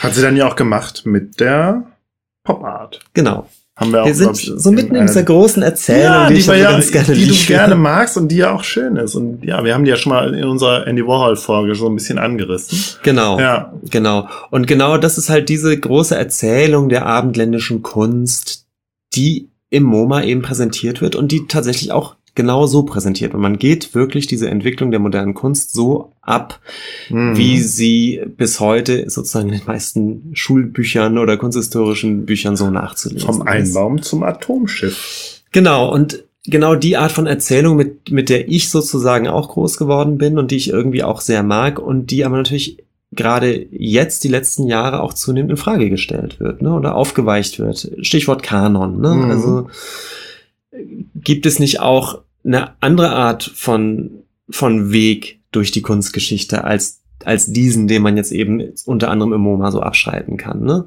Und oder gäbe Gibt es mit Sicherheit, klar. gäbe es zumindest andere Namen und Mhm. Bilder, äh, an denen man das zeigen könnte. Ähm, Ist das denn so Mhm. klar, dass es dann ähm, Picasso und Pollock sein muss, ne? Na gut, wenn die Kunst, Kunstgeschichte irgendwann rausfindet, dass Maler, Malerin XY Sachen schon vor Picasso so gemacht hat wie Picasso, wäre das natürlich schon eine Sensation. Und dann müsste man bestimmt die Kunstgeschichte vielleicht auch ein Stück weit umschreiben. Ne? In, interessant ist schon, dass, dass es punktuell auch immer wieder versucht wird, da kommen wir vielleicht gleich im, im Met auch drauf, wenn wenn eine, eine Ausstellung gemacht wird zu eben abstrakten Expressionismus, der Ja. eine, eine, eine Stilrichtung, die normalerweise oder gerne eben auch anhand der, der großen äh, männlichen Malerikonen erzählt wurde, dann wird jetzt schon immer der Versuch gemacht, bewusst auch weibliche Positionen zu finden, die natürlich Mhm. zeitgleich was ganz Ähnliches gemacht haben. Die, das gibt's schon. Interessant fand ich halt eher die Frage, ob überhaupt, überhaupt diese Erzählung überhaupt irgendwann mal über den Haufen geworfen wird. Also diese Abfolge der. Was heißt denn Ismen. überhaupt geworden? Also entweder, ja, du kannst sie relativieren und du kannst sie aber auch als Erzählung bestehen lassen. Ja, ja. Ne? Und eben nicht mehr als die Wahrheit, sondern als eine Erzählung, als eine sehr wirk wirkmächtige Erzählung, aber halt als nur auch eine, die du halt irgendwie als, ja, Ja. Eben nicht mehr als die, das Allgemeine, sondern als etwas Partikulares irgendwie hinstellen musst. Ja. Ja, und ich fand das irgendwie, das meinte ich, ich war irgendwie einerseits beeindruckt und dann auch wieder so ein bisschen wenig überrascht, wie klassisch dann doch diese Hängung und auch die Präsentation im Museum of Modern Art ist. Die, die Ah. haben halt diese Erzählung und die wird da halt, die hängt da halt so. Ja. Und ich habe einerseits gedacht, hm, sollten die nicht mal was anderes ausprobieren? Und andererseits dachte ich, nee, das ist schon genau der Ort, wo genau diese Erzählung dann eben auch irgendwie hingehört Ah. und wo man sie vielleicht auch sehen will. Ähm, und ich war eben deswegen beeindruckt zu sagen, toll, hier, hier ist das nun alles. ja. Und andererseits hatte ich das ganz komische Gefühl, ja, ich kenn's halt alles. Ja. Ich kenne die Bilder alle Mhm. irgendwie so. Und äh, war irgendwie gerührt, jetzt endlich vor den Originalen zu stehen. Und andererseits ähm, hat man das dumpfe Gefühl, man hätte sich dann doch auch irgendwie noch mehr erwartet und kann aber gar nicht definieren, was das mehr Ich hätte sein hatte auch sollen. das Gefühl, und jetzt muss ich gerade wieder daran denken, äh, die Daniela Iswas hat ja mal äh, eine Folge hier im ähm, äh, in, der, in der Second Unit mit dem Christian Steiner zusammen gemacht über den Van Gogh-Film. Und da sprechen sie auch kurz über so ein Museumserlebnis und so. Und ich weiß nicht mehr ganz genau, was sie da sagen, aber ich hatte so, also was ich so im Kopf habe, ist, dass sie auch sagen, dass sie es so, also oder dass Daniela es so befremdlich fand, wie die Leute im Museum mit den Bildern umgehen oder dass sie sie halt alle eher nur abfotografieren, anstatt sich anzugucken. Und das fand ich ganz interessant, weil ja, was sich da so im Museum abspielt, ist schon auch interessant. Und ich weiß ja auch nicht, ich denke halt auch, also wenn wie ich äh, Museumserlebnisse konsumiere, ich dann ja auch, ich bin ja auch gar nicht so gerne im Museum irgendwie. Also nicht gerne, echt? na, ich bin da schon gerne, aber ich bin da halt nicht so, also hier ein gemeinsamer Freund von uns, ne, der jetzt Künstler in Berlin ist, also schon seit längerem, weiß ich auch, der hatte eine ganz andere Art und Weise früher, ähm, an die Kunst in Museen ranzugehen, während also sich da auch lange vorzusetzen und mit auseinanderzusetzen. Und ich bin ungeduldig in Museen, so dass ich wirklich dazu übergegangen bin, so von meiner eigenen von meinem eigenen Konsumverhalten im Museum, sagen wir es mal so, sagen wir mal nicht von ästhetischem Erlebnis, das Gesamterlebnis zu konsumieren zu wollen im Museum. Mhm. Also was sind da für Leute, wie gehen die Leute damit um? Mich selbst, ich mache total gerne Selfies. Ich finde, das gehört irgendwie dazu. Und äh, ja, also irgendwie für mich so einen Umgang damit zu finden und so. Und deswegen finde ich, haben mich so im Nachhinein die Bilder an sich jetzt auch nur in diesem ganzen Kontext, glaube ich, so interessiert. Ich muss Also ich kann, sagen, das ist jetzt alles noch sehr vage, da muss ich auch noch mal näher drüber nachdenken. Ähm, vielleicht ist das auch was für unsere, für unsere geplante Exkursion, die wir mal machen wollen. Ähm, ja, aber tatsächlich eine interessante Frage. Ja. Also mir fiel es im Anbetracht auch der Zeit, die wir da denn nur hatten, Mhm. tatsächlich auch schwer, mich auf ei- einzelne Bilder zu konzentrieren. Mhm. Also erstens hatte ich die ganze Zeit immer noch diese Bucketlist vor mir. Natürlich, oh, wir müssen genau, noch das in die anderen Du großen Museen. Ja, du, du musst so erstmal weiter. alle wichtigen Bilder ablaufen. Genau. Aber an, das an sich finde ich ja schon mal ein interessantes Phänomen, das sich für sich so zu beobachten. Ja, was passiert da mit einem, wenn du da Total, in so einem, ja. du bist in einem Ding und weißt, die Bilder sind wichtig und was passiert da mit dir? Und dann habe ich natürlich gedacht, so, ich will jetzt den Moment festhalten, ich mache jetzt hier ein Selfie, um zu zeigen, dass ich da war. Und ich hatte dann natürlich auch diese seltsame Hochnäsigkeit, dass ich dachte, okay, hier, also zumindest auf dieser Etage, werde ich eh für mich nichts Neues entdecken. Wie gesagt, ich, ich Ja. werde, ich werde Mhm. diese Bilder, die ich jetzt die nächsten 20 Minuten bis halbe Stunde hier so sehe, wenn ich zügig durchgehe, ich werde sie alle kennen oder zumindest sehr ähnliche vom gleichen Künstler. Und es wird eher so eine Art abhacken. Ach, das hängt hier ja. Ach ja, stimmt. Ach ja, ach da, der, der Mhm. Dali und so weiter, ja. Mhm. Und ähm, ich habe mich auch selbst aber erwischt, dass ich da überhaupt nicht in dem Modus dazu war, jetzt länger mich mal vor, vor ein Bild zu setzen und, und, Nee. und drüber zu gucken. Dafür sind mir die Sachen dann auch doch zu bekannt. Und ich weiß auch Mhm. nicht, ob das, ob, ob ich das bewerten kann, ob ich das schlimm oder schade finde. Ich habe das gemerkt, zumindest in dem, in dem Aber es- war ich in diesem Ich Modus. finde, es, es, das, es schwingt so mit in diesem Raum, dass du denkst, du musst dich auf eine bestimmte Art und Weise verhalten. Und da merke ich halt schnell, dass ich so ein, ähm, in so ein, so ein bisschen so eine Trotzhaltung auch gehe. Nö, ich Mhm. bin jetzt hier und konsumiere das jetzt hier. Ich konsumiere das Erlebnis. Mhm. Ja, ähm, da reden wir bestimmt noch mal mehr drüber. Ich finde Ja. das, äh, wir, wir haben ja jetzt noch viel vor, deswegen machen wir Genau. jetzt, glaube ich, mal weiter. Ich erzähle aber noch ein kurzes, Ja. ein, zwei Anekdötchen. Das Mhm. eine ist, dass wir eben vor dem besagten Picasso-Gemälde standen. Und was ich ganz gut finde, die haben dann schon auch Führungen, die länger vor einem Gemälde stehen. Also wo wirklich, wo wirklich eine halbe Stunde anscheinend Bildergespräch vor einem Gemälde stattfindet, finde ich super, ist genau richtig. Und, ähm, äh, gerade im Vorbeigehen gab es eine ältere amerikanische Dame, die gerade den Satz geäußert habe, This painting makes me feel very uncomfortable. ja, kann man verstehen. Was ich super fand, weil natürlich äh, die, die, die Museumsdame, die diese Führung gehalten hat, natürlich gerade wahrscheinlich auch dabei war zu erzählen, warum dieses Gemälde für die Kunstgeschichte so Mhm. wichtig ist. Und ich finde es irgendwie interessant, dass, dass man es dann aber auch doch, das natürlich, und das auch legitim ist, als äh, Betrachter zu sagen, äh, kunstgeschichtlich mag das alles sein, aber ich empfinde jetzt gerade das. Unbehagen, ja. Unbehagen. Ja. Und natürlich ähm, kann man auch darüber sprechen. Aber äh, ja, nur als Anekdote am Rand, fand ich witzig. Ähm, und die andere Anekdote, die löst sich gleich erst so richtig ein, aber ich habe hier gerade ein Foto von eben einem dieser, dieser großen, gewaltigen Pollocks. Das kann ich auch. Und ich habe zu meiner Reisebegleitung gesagt, oh, oh, da ist der Pollock. Ähm, das ist super bekannt. Das, das ist eines der berühmtesten Gemälde der, der Kunstgeschichte. Das ist der Pollock. Ähm, so schwarz und weiße Mhm. Farbstreifen. Und habe dann auch direkt Fotos davon gemacht, von diesem Bild. Ich glaube sogar ein Selfie, wie ich davor stehe, weil ich denke, Mhm. ja, hier ist es, das, da stehe ich vor dem Pollock. Und ich kann die Anekdote schon vorwegnehmen. Wir waren dann äh, einen Tag später im Whitney Museum und Da hängt das gleiche Bild. es hing ungefähr das gleiche Bild. Ja. Und ich war mir nicht mehr so sicher, welches jetzt, welches jetzt der berühmte Pollock war. Also ich habe bloß zu Alex gesagt, ja, äh, ja, äh, hier hängt jedenfalls auch so ein. Wir sehen das später noch. Das war ein bisschen witzig, weil Mhm. ähm, die sehen sich natürlich relativ ähnlich, die Bilder. Mhm. Eins davon ist weltberühmt jedenfalls. Genau, Museum of Modern Art. Äh, wir waren dann ähm, am nächsten Tag oder am gleichen Tag noch Ja. im, äh, Im Guggenheim. im Guggenheim. das, glaube ich, berühmteste Museumsgebäude der Welt. Ja, beschreib das doch mal. Das ist so, ist das von dem, ist das von dem Lo- Lloyd äh, Gedöns? Frank Lloyd? Wright. Frank Lloyd Wright, ja. Äh, äh, das hat so, das hat so was Rundes. Genau. Ich kann es nicht. Das kennt man aber auch. Das muss ich jetzt auch nicht beschreiben. Sieht ein bisschen aus wie so gestapelte Reifen.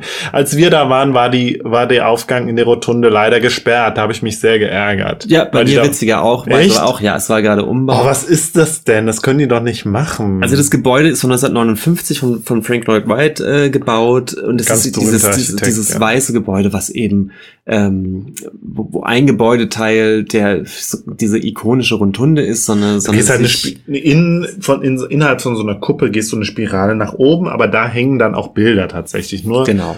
Da ist ja interessant, du konntest, ist ja auch schade. Konntest dir auch nicht lang, ja. Geht auf eine Privatsammlung äh, zurück, eben von dem äh, Solomon R. Guggenheim. Ja. der so ein Industrieller war und Kunst gesammelt hat und äh, letztendlich von der von der Sammlung dann ganz ähnlich von der Idee des Museums of Modern Art, nämlich auch tatsächlich nur ausschließlich moderne Kunst. Und die sind ja auch gar nicht so weit weg voneinander gegründet worden. Das Guggenheim ist Mhm. 1939 gegründet worden. Also no, nochmal kurz der Unterschied, 39 gegründet, aber der Bau, der jetzt so ikonische Bau, ist halt 20 Jahre später erst gekommen. Ah ja. Aber das Museum selbst ist 1939 gegründet, also nur zehn Jahre nach dem MoMA. Und dementsprechend auch von, von, der, von der Kunst, die da hängt, gar nicht mal so unähnlich. Also das sind auch wieder Picasso und, und so die Meister der europäischen Moderne. Ähm, bis hin eben zu. Ich kann mich gar nicht mehr erinnern an das, was da hing. Es hat mich auch, glaube ich, die Kunst, die da hing, hat mich auch nicht so interessiert. Mich hat natürlich viel mehr das Gebäude interessiert. Die Toiletten sind ja auch ganz toll. Die sind in so, in so Säulen irgendwie so drin. In so einem, ja, das ist ja alles auch so, hat ja so organische Form. Und ich glaube, war das nicht, dass letztens eine Toilette komplett vergoldet wurde? das weiß ich nicht. Also es sind halt auch so Unisex-Toiletten, halt so kleine Kämmerchen mit einem Klo drin und alles auch noch von, von damals. Also auch gehört alles zum, Mhm. zum hat der Frank Lloyd Wright alles selber designt, ja. Ja. Ja, ich habe mich auch dabei erwischt, dass ich hauptsächlich die, die Architektur abfotografiert. Natürlich, ja. Mich hat, also die, die nun kam ich auch wirklich vom MoMA und hast war du so. aber auch schöne Bilder gemacht, Benjamin. Die habe ich gar nicht so von, von weitem. Das hast du aber auch mit, mit so einer speziellen. Hast du das mit einer Kamera gemacht? Nee. Nö, mit dem Handy. Komisch. Dann sind wir nicht auf die Idee gekommen, auf die andere Straßenseite zu gehen. Egal. Ja, es gibt ein, ein Sweet Spot. Man muss einmal Ah. gegenüber auf die andere Straßenseite. Dann ah, kriegt ja, man, ich es einmal so ran. schlau waren wir nicht. Ja. Mhm. Ähm, mich hat die Sammlung jetzt auch nicht so gecatcht, weil man tatsächlich dann doch fast das gleiche sieht wie im MoMA, bloß weniger. Hm. Das ist übrigens dann eben das Problem dieser großen Erzählung. Ne? Denn man rennt eigentlich letztendlich die, die gleichen Sachen nochmal ab. Hm. Was, was, sogar, was sogar Alex aufgefallen ist, der ähm, mit Kunst sich nicht so auskennt, aber der irgendwann immer so ein Déjà-vu-Erlebnis hatte und sagte, das haben wir doch schon mal gesehen. Und es stimmte eigentlich immer, ja. Fernand Léger, das sieht man irgendwie ständig. Pollock sieht man ständig. Mhm. Ja. genau. So, und dann, also Und wir dann- müssen dazu sagen, das Guggenheim Museum ist in der, also ist am Central Park, ne? man Mhm. ist halt nur noch über die Straße und dann ist da der Central Park. Mhm. Und äh, das Metropolitan Museum of Art ist im Central Park, also auch am Rand, aber es, es ragt halt so in den Central Park rein, ja. rein. Ja, und es ist ein riesiges Gebäude. Es ist, was ist das, klassizistisch oder so? Keine Ahnung. Ja.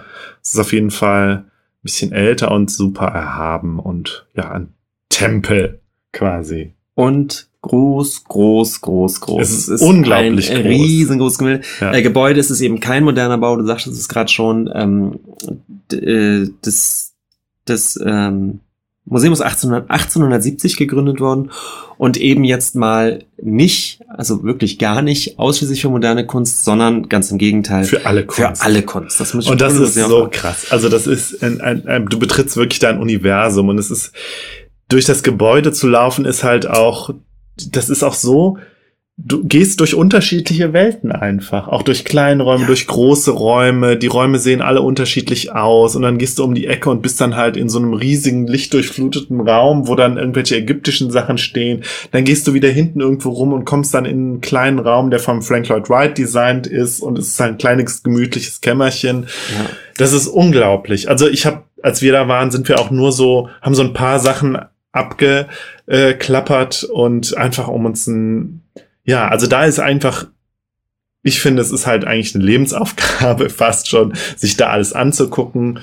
Wenn man da einen Nachmittag durchgeht, kann man es, glaube ich, nicht anders machen, als sich einfach, als nur die Atmosphäre zu atmen Ja, und sich ja. dem Ganzen einfach hinzugeben. Also es ist wirklich äh, gegründet eben auch mit dem mit der Idee ein Universalmuseum der gesamten Kunst der Menschheit Ja, zu sein. So nicht ja. mehr und nicht weniger. Mhm. Und das heißt, man man rennt wirklich durch die verschiedenen Epochen und Kulturkreise, also äh, wirklich äh, frühe ägyptische Kunst, äh, antike griechische Genau, Kunst. Ja. Du gehst dann halt irgendwie die Antike das, und das, das Mittelalter, das europäische Mittelalter gehst du dann durch. Und ähm, rennst dann eben durch Renaissance und Barock und alles und landest dann tatsächlich auch irgendwann bei der modernen Kunst. Natürlich haben sie dann auch Monet und natürlich haben sie dann eben, das erzählte ich ja gerade, den, den, äh, den Pollock, von dem ich nicht wusste, dass der da auch hängt. Ja. Und ich hatte da auch zum ersten Mal das Gefühl, ich, ich, ich kann mir das nicht angucken. Nee, das macht einen völlig fertig, weil es so groß ist. ne? Ich habe eine, eine Jugendliebe mit, ähm, mit Degas, mit einem Impressionisten, Ja. mit dem, mit dem äh, ähm, ja, mit Degas halt. Und die haben unglaublich viel Degas, das wusste ich nicht. Und ich habe ich konnte mir das nicht mehr angucken. Meine Augen waren einfach kaputt. Ja, die waren kann- einfach es müde. geht einfach Es ging nicht mehr. mehr. Und ich Ja. dachte, nein, jetzt haben sie, das wusste ich auch nicht, dass sie diese Degas-Sammlung haben. Und ich hätte mir unter Umständen, also unter anderen Umständen hätte ich mir die lange angeguckt und mich sehr drüber gefreut. Und ich konnte nicht mehr. Ich konnte keine Kunst mehr sehen. Das ist unglaublich. Ähm, ich ich glaube, das Einzige, was in Europa damit vergleichbar ist, ist natürlich das Louvre, Das Louvre, ja. was, was ein Ist, glaub ähnliches ich, ähnlich Kaliber groß, ist. ne? Es ist ähnlich groß. Ich habe vorhin noch gelesen, dass Matt hat eine, eine Sammlung von ungefähr drei Millionen Objekten. Drei Millionen. Unglaublich, ja. Man kriegt es an einem Tag wirklich nicht durch. Nee. Unglaublich viele Schulklassen. Ähm, Aber es verläuft sich alles so. Also es ist schon voll, als wir da, also als wir da waren, war es schon voll, aber das Gebäude ist einfach so groß, es verläuft sich einfach. ja, ja klar. Ja, hier bei dem, bei dem Roman äh, Der Distelfink von der Donna Tartt, da, da beginnt ja quasi mit einem Bombenanschlag auf das Met. Mhm. Und wo der Protagonist ja dann sich dieses Gemälde vom Distelfink schnappt oder er es kriegt, der kriegt das irgendwie zugesteckt. Das hängt da ja auch. Wusste ich damals noch nicht, da kann ich das Buch Mhm. noch nicht, sonst hätte ich mir das angeguckt. Also ich fand, äh, ich bin ja normalerweise dann doch fast nur in Museen da, die dann vor allem moderne Kunst haben und Mhm. ich fand bei der Art von Museum im Met nochmal interessant, dass man wirklich das Gefühl dafür bekommt, was das bedeutet, wenn man versucht sozusagen die ähm, so, so eine menschliche Kulturgeschichte zu erzählen. Mhm. Ne? Dann gehst du da diese, diese Jahrhunderte oder sogar Jahrtausende ab. Das ist schon komisch. Ich Ja. das, also, ähm, ja. Wahnsinnig. Mhm. Ja, wahnsinnig, das stimmt, ja. So, was bleibt denn noch übrig eigentlich, Benjamin? Äh, ich war noch im Whitney-Museum. Das wird, genau, da waren wir nämlich nicht. Im Whitney-Museum wart ihr nicht. Nee. Das Whitney-Museum ist ähm, 2015, es ist mehrmals umgezogen, Mhm. ähm, ist 1931 gegründet, ähnlich wie Guggenheim von, von Privatsammler, also als Privatsammlung eigentlich gestartet.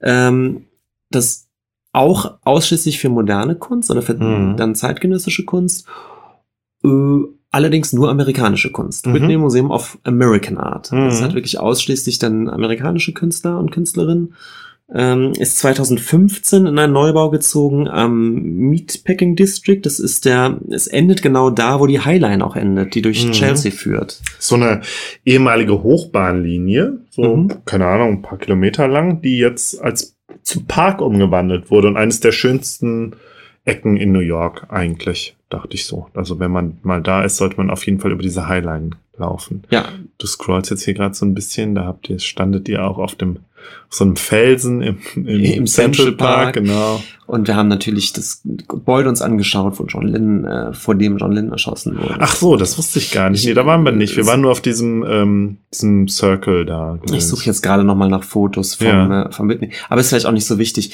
Äh, Whitney, wie Ja. gesagt, amerikanische Kunst. Es gibt auch wahnsinnig äh, berühmte Gemälde von so Jasper Jones oder, Mhm. oder ähm, äh, Andy Warhol und wie sie alle heißen und so. Und das spielt hier auch, äh, spielte sich auch das ab, was wir in einer der vorigen Folgen mal besprochen haben, Mhm. ne, mit der Dana Schutz, ne, so hieß sie doch. Mhm. Ja. Genau. Und mich hat das, das Whitney war dann doch das erste Museum, was mich richtig enttäuscht hat, muss ich sagen. Ja, das habe ich aber auch von vielen gehört. Ich fand die Hängung nicht so gut. Es gab ähm, äh, den Versuch mal eben nicht diese diese Erzählung zu erzählen, sondern es wurde dann eben thematisch gehängt und ähm, dann war ein Thema keine Ahnung Arbeit, Mhm. Arbeit und, oder Wohnen und Architektur. Und dann gab es eben aus verschiedenen aus verschiedenen Jahrzehnten von verschiedenen Künstlern und verschiedenen ähm, Stilen und und und Strömungen gab es dann alle Bilder zusammengehängt, wo dann irgendwie Architektur ein Thema war. Und Hm. ich finde diese Art der Hängung immer schwierig. Das muss Mhm. schon sehr gut gemacht sein, damit es irgendwie einen Sinn ergibt. Und es war leider nicht gut gemacht. Hm. Und auch, auch so, so Kleinigkeiten wie Beschilderung fand ich nicht gut. Ich fand die Texte Ja. nicht gut und hatte dann irgendwie, hat mich das fast beruhigt, weil ich so dachte, ja, Whitney Museum ist ein großer Name und dann steht man da und denkt, tja, ist vom Niveau her jetzt ähm, eher schlechter als, als, die, als die besseren deutschen Kunstmuseen, Okay. die ich kenne. Muss ich Ja, ganz ehrlich klar. sagen. So. Und irgendwie beruhigt einen das auch. Weißt du, ist Ja. ja. in, in, in New York, in so, einem, in so einem berühmten Museum und denkt, naja, die kochen auch nur mit Wasser. Beschilderung ist nicht gut. Ja gut, ja, aber den Eindruck hatte ich halt gut. auch. Den hatte ich halt tatsächlich auch. Ja. Äh, irgendwie holt Und das abgesehen von, dem, so abgesehen von dem Met hatte ich ja auch das Gefühl, ja gut, die Museen sind ja jetzt auch nicht unbedingt größer als was wir in Deutschland haben, oder? Nee, und das ist eben in MoMA Mhm. auch nicht so. Das meinte ich ja auch so von der Hängung her und so dachte ich, ja, klar, die, die haben halt diese wahnsinnig berühmten Gemälde, Mhm. aber ähm, so als jemand, der selbst im Museum arbeitet, dachte ich, ja gut, von der Hängung her oder so ist das jetzt auch nichts Besonderes. Ja, klar. ja. Ähm, also wenn, wenn ich diese Gemälde hängen müsste, dann wäre am Ende die Hängung auch nicht besser. Nein, schlechter. natürlich, ja, klar. Weil du musst mit denen ja auch ne- keine Experimente mehr machen, weil die für sich selbst sprechen, um es jetzt mal so banausenhaft zu sagen. Genau. Und ähm, ja, Whitney weiß ich, war seltsam, seltsam, überraschend, Mhm. ungut. Mhm. Und vielleicht können wir doch noch einen Exkurs machen in ein besonderes Museum, wenn man es denn Ja. Museum nennen will. Und das ist nämlich das, ähm, das äh, die Gedenkstätte für 9-11. Ja, genau, da waren wir auch nicht. Da wart ihr nicht. Und das fand ich, äh, fand ich schon sehr beeindruckend. Ich habe überlegt, ob ich da überhaupt hin möchte. Mich hat es eigentlich nicht so Hm. interessiert und dachte, naja, jetzt sind wir hier, warum nicht? Äh, Alex wollte unbedingt rein. Und es ist schon wirklich ganz toll, weil ähm, genau da, wo die beiden, die, die Twin Towers standen, Mhm. sind ja jetzt, ähm, sind ja jetzt zwei große Brunnen. Ja, wobei Brunnen ist, also es ist, ja, es, de facto sind es Brunnen, aber es sind zwei riesige schwarze äh, Metall, äh, Steinbecken, Mhm. in denen, wo an der Seite jeweils das Wasser runterläuft in so, ja, in die Tiefe einfach. Man sieht, Mhm. Ich glaube, man sieht den Boden gar nicht. Das ist unglaublich beeindruckend. Es ja. ist beeindruckend und ich find's Und es riecht nach auch- Chlor. Ich find's echt gut gemacht. Ich finde Ja. Stil, irgendwie stilvoll. Es ist wirklich ein sehr es total, stiller, ja. sehr eindrücklicher Ort. Der hat, der hat, der ist groß und der ist beeindruckend und trotzdem ist der nicht auftrumpfend bombastisch, eben weil Nö. die, weil die Form total straight ist und minimal eben genau da, wo eben diese Twin Towers waren, sind jetzt eben umgekehrt sozusagen, geht's nach unten und da Mhm. ist einfach Wasser und man kann natürlich jetzt seine Gedanken spielen lassen, dass dieses Wasser da in, der- in versickert, also so wie, wie, Mhm. das, das ist, das Ja. ist ähm, einfach stilvoll und, und gut gemacht. Und genau so geht es dann weiter. Ähm, ich habe hier gerade Bilder offen. Da, wo eben nach oben hin diese Negativform nach unten, Ja. so, nämlich diese Becken, ist nach unten, sind Also das, du bist sind, unterirdisch, das ist man unterirdisch Ist unterirdisch und ja. da sind diese Kuben eben, äh, da sind diese Becken eben Kuben. Die in der Luft schweben. die in der Luft in schweben. unterirdischen Keller. Genau. Ja. Und du gehst sozusagen um diese Kuben rum und drumrum ist diese, diese, diese Ausstellung gemacht. Ähm, und man merkt, ich habe das selten so sehr gemerkt, was, was es ausmacht, wenn einfach Geld da ist für etwas, Mhm. für, für eine Präsentation oder Ja, für ein da war ja alles Wenn Geld der Welt wirklich, Da quasi war alles da, Geld ne? der Welt. Mhm. Wenn Zeit da ist, man, man merkt einfach an, es ist lange überlegt worden, es ist, es ist nicht schnell was aus dem Boden gestampft, sondern es Mhm. wurde, wurde natürlich, ist natürlich prestigeträchtig ohne Ende, sondern es ist Mhm. wirklich mit viel Zeit und Geld überlegt worden, was man macht. Mhm. Und das merkt man dieser, dieser ganzen Ausstellung an. Ich fand es sehr gut und ich fand es eben auch gut, dass es einfach stilvoll gemacht. Mhm. Ich, ich dachte, es wäre so ein bisschen amerikanischer Budenzauber, so ein bisschen, aber es ist, es ist echt gut. Und ähm, was ich echt eindrücklich fand, es gibt dann zum Beispiel, ich, ähm, was du hier gerade siehst, ist halt ein Stahlträger, der ähm, in einem der Gebäude von 9-11, ich Sind wir wieder ein bisschen beim Ai Weiwei, ja. Mhm. Genau, man sieht, ja, tatsächlich. Und man sieht einen, einen, einen Stahlträger, der völlig deformiert ist und man kann eben nachweisen, dass das der Stahlträger ist oder einer der Stahlträger, in dem das allererste Flugzeug reinkam sozusagen. Mhm. Also die Verbiegung ist wirklich die Verbiegung des, ähm, des Flugzeuges, der, der einen Tragfläche ähm, Ja. des, des ersten, des ersten Flugzeugs. Das weiß man deswegen, weil diese Stahlträger durchnummeriert sind und du kannst äh, genau sagen, auf welcher Höhe dieses Flugzeug reinkam. Du kannst sagen, okay, das ist der Stahlträger. Mhm. Da ist dieses Flugzeug reingekommen, deswegen ist er auf diese Art und Weise deformiert.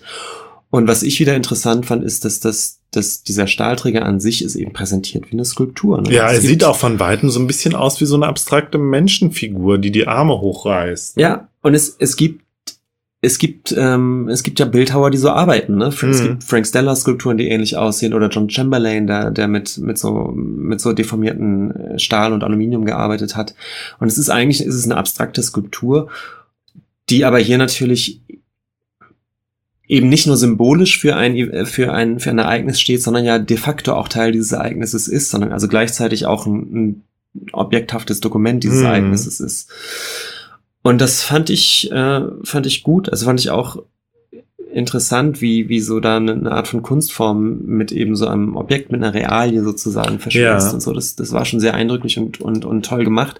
Es gab eine, eine andere Geschichte. Ähm, die so ähnlich war. Es gibt, es gab auf diesen gesamten, auf dieser Ruine dieser Zwillingstürme gab es eine einzige Glasscheibe, die intakt geblieben ist, die nicht Ach, krass. ist. Eine einzige. Ja, das überhaupt, das ist doch krass, dass überhaupt eine, äh, Ja, absolut, na Ja. klar. Man, natürlich. was für ein Zufall. Ja, und die steht da. Man weiß ja, wie dieser Ground Zero aussah. Mhm. Ja, das war ja wirklich nur Trümmer. Und es gab eine Glasscheibe, die einfach intakt geblieben ist. Und die ist geborgen worden und steht da nun. Und ich, ich kann nicht, mein, mein Blick ist dann leider auch so ästhetisiert, dass ich dachte, das sieht aus wie ein Kunstwerk. Das sieht aus wie so ein, so ein Mhm. Minimal-Kunstwerk, diese, diese einzelne Glasscheibe. ja. Ähm, das, das war schon sehr gut. Ähm, und was übrigens in den Kuben drin ist, in einem dieser, dieser Kuben, um die man jetzt rumläuft, ähm, ist die Geschichte aufarbeitet, aufgearbeitet worden, also die Vita jedes einzelnen Opfers. Ähm, Mhm. und du kannst jetzt multimediamäßig auf Fotos von einem Opfer klicken und dann erzählen Leute was über dieses Opfer, Boah. was die beruflich Ja, gemacht haben, was die für Hobbys hatten, was das für Menschen waren. Mhm. Ähm, Also wir sind gerade auch wieder so sehr beim Weiwei von letzten Mal, ne? ja. Der genau das ja eben nicht gemacht hat. Ja, Ja, den- oder umgekehrt, der, der sowas ähnliches im kleineren Maßstab macht für Opfer, die keiner kennen will oder für, Ja. für, ähm, f- für eben äh, solche Ereignisse, die aber eben nicht öffentlich diskutiert und die eben keine Mhm. Lobby haben sozusagen. Ja. Und was auch sehr sehr auffällig war, ist, dass es sehr lange um dieses, um diesen Einsturz der, um diese Katastrophe sozusagen geht und um die Opfer und sehr, sehr, sehr spät erst überhaupt die Täter thematisiert Ja gut, werden. aber das ist klar. Also das wundert mich jetzt nicht, dass die Täter äh, da. Ich wundert mich, dass sie überhaupt vorkommen. Genau, ich habe da Ja. auch äh, lange Zeit das Gefühl, wahrscheinlich kommen die gar nicht, aber die sind dann doch thematisiert werden, weil natürlich auch thematisiert werden musste, dass die gefasst worden sind. Mhm. Das ist natürlich auch ganz, ganz wichtig, glaube ich, für das, für, für das Selbstverständnis und für die, für die. Ja, Moment, aber die Hintermänner jetzt, äh, Bin Laden oder wie? Weil Genau. ich meine, die Täter selber sind ja auch alle umgekommen.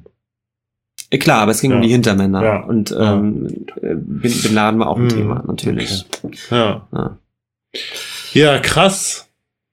Ja, Und ich sehe gerade, du scrollst hier weiter alle Landmarks natürlich fotografiert. Natürlich, das habe ich auch alles gemacht. Beziehungsweise das habe ich gemacht. Was ist das für eine Skulptur, Benjamin? Das kenne ich gar nicht. Vielleicht gab es noch gar nicht. ich darf es gar nicht laut sagen. Das ist The Vessel. Das ist ein, das ist ein sku- skulpturales Gebäude, was, was am Hafen irgendwo steht.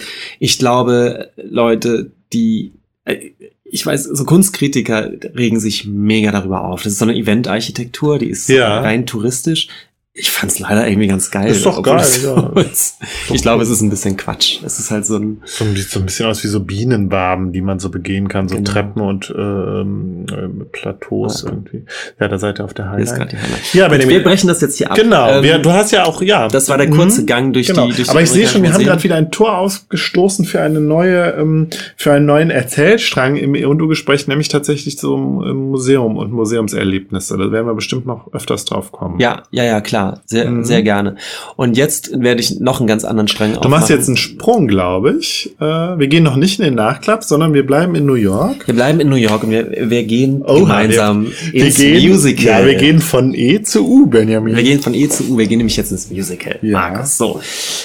Alex ist äh, riesengroßer Musical-Fan Mhm. und ich äh, lasse mich dann immer mitschleppen und wir waren in zwei verschiedenen Musicals, die total unterschiedlich waren. Das will ich doch mal kurz Hamilton? erzählen.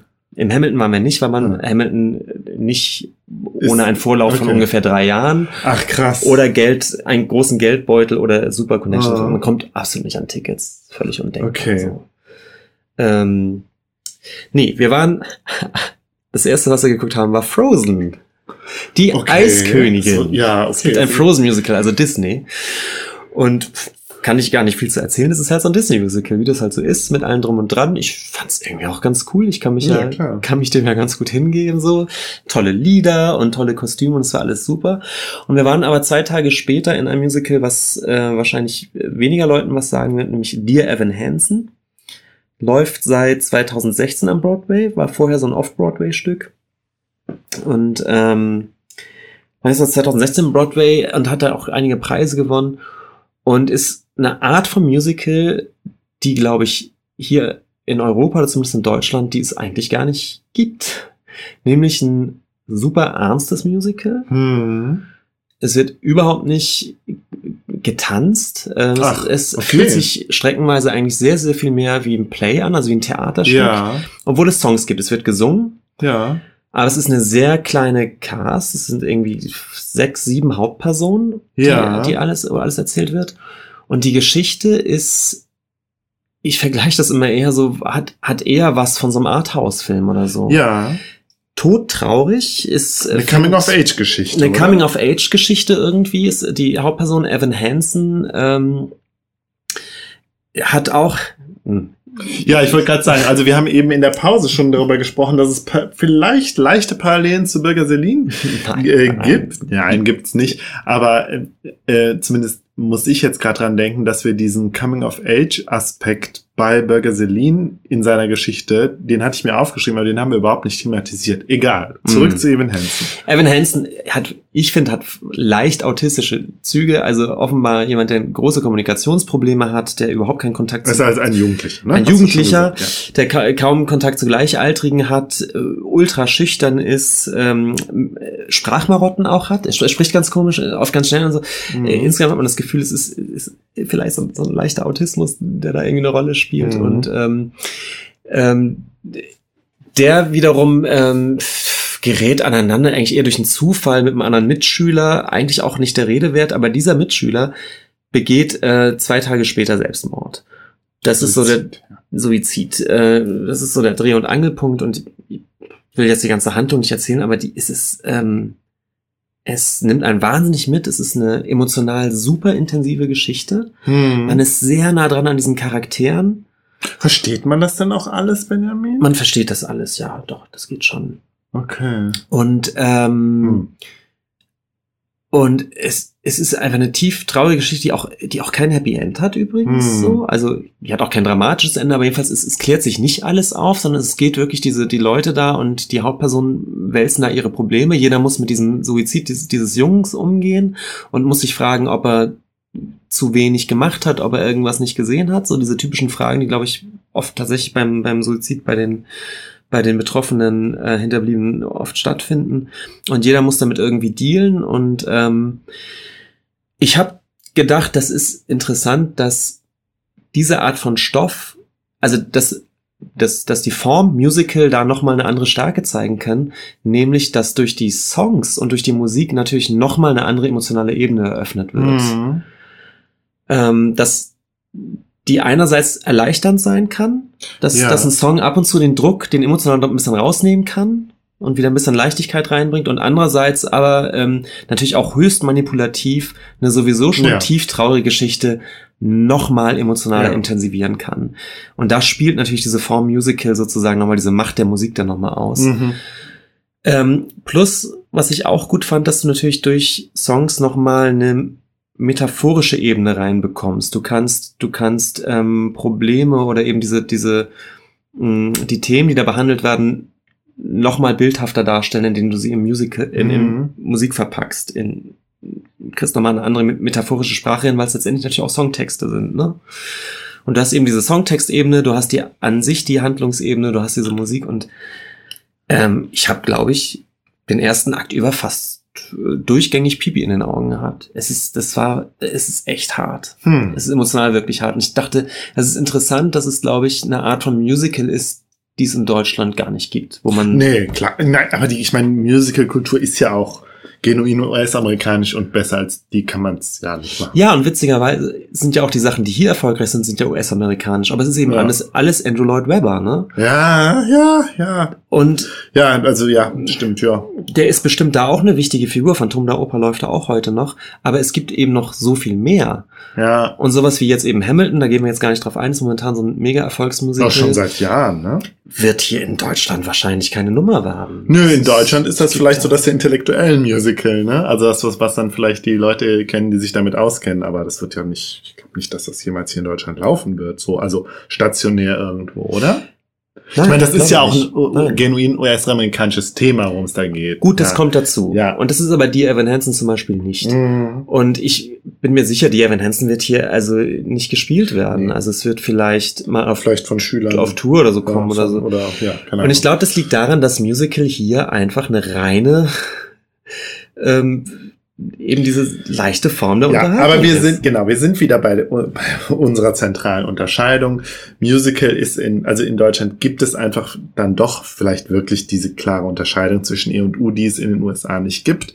Und deswegen gibt's da halt einfach diese, ja, gibt es halt ernsthafte, anspruchsvolle, künstlerische Musicals, ja, die, ich, ja, das kann da halt existieren. In Deutschland gibt's halt diese Vorbehalte. Oder ich meine, es Genau. gibt vielleicht auch einfach diesen Markt nicht. Aber ich meine, das eine hängt mit dem anderen ja zusammen. Genau, Ernste Stoffe kannst du hier ein, die, die, äh, Ja, weil du vielleicht das die Bild, das können im Bildungs- Theater stattfinden. Mhm, genau, das Bildungsbürgertum rümpft die Nase vom Musical. Ich glaube, Genau. letztlich ist es das. Und das gibt's in den USA natürlich wieder nicht, diese Unterscheidung, wie wir das schon so oft stattgefunden haben, Ja. dass es da viel durchlässiger ist oder eventuell sogar gar keine Grenze.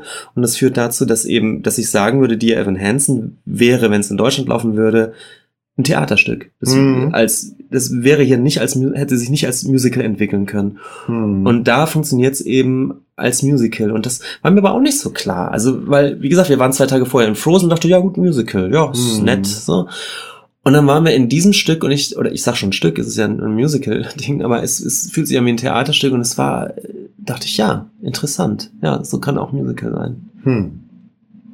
Also, falls ihr das mal, äh, die Möglichkeit habt, das zu sehen, geht in die Evan Hansen. Das ist, das ist der totale, totale Erlebnis. Mich hat das echt, äh, echt sehr berührt und auch total äh, nachhaltig beeindruckt. Das war, äh, das war echt toll.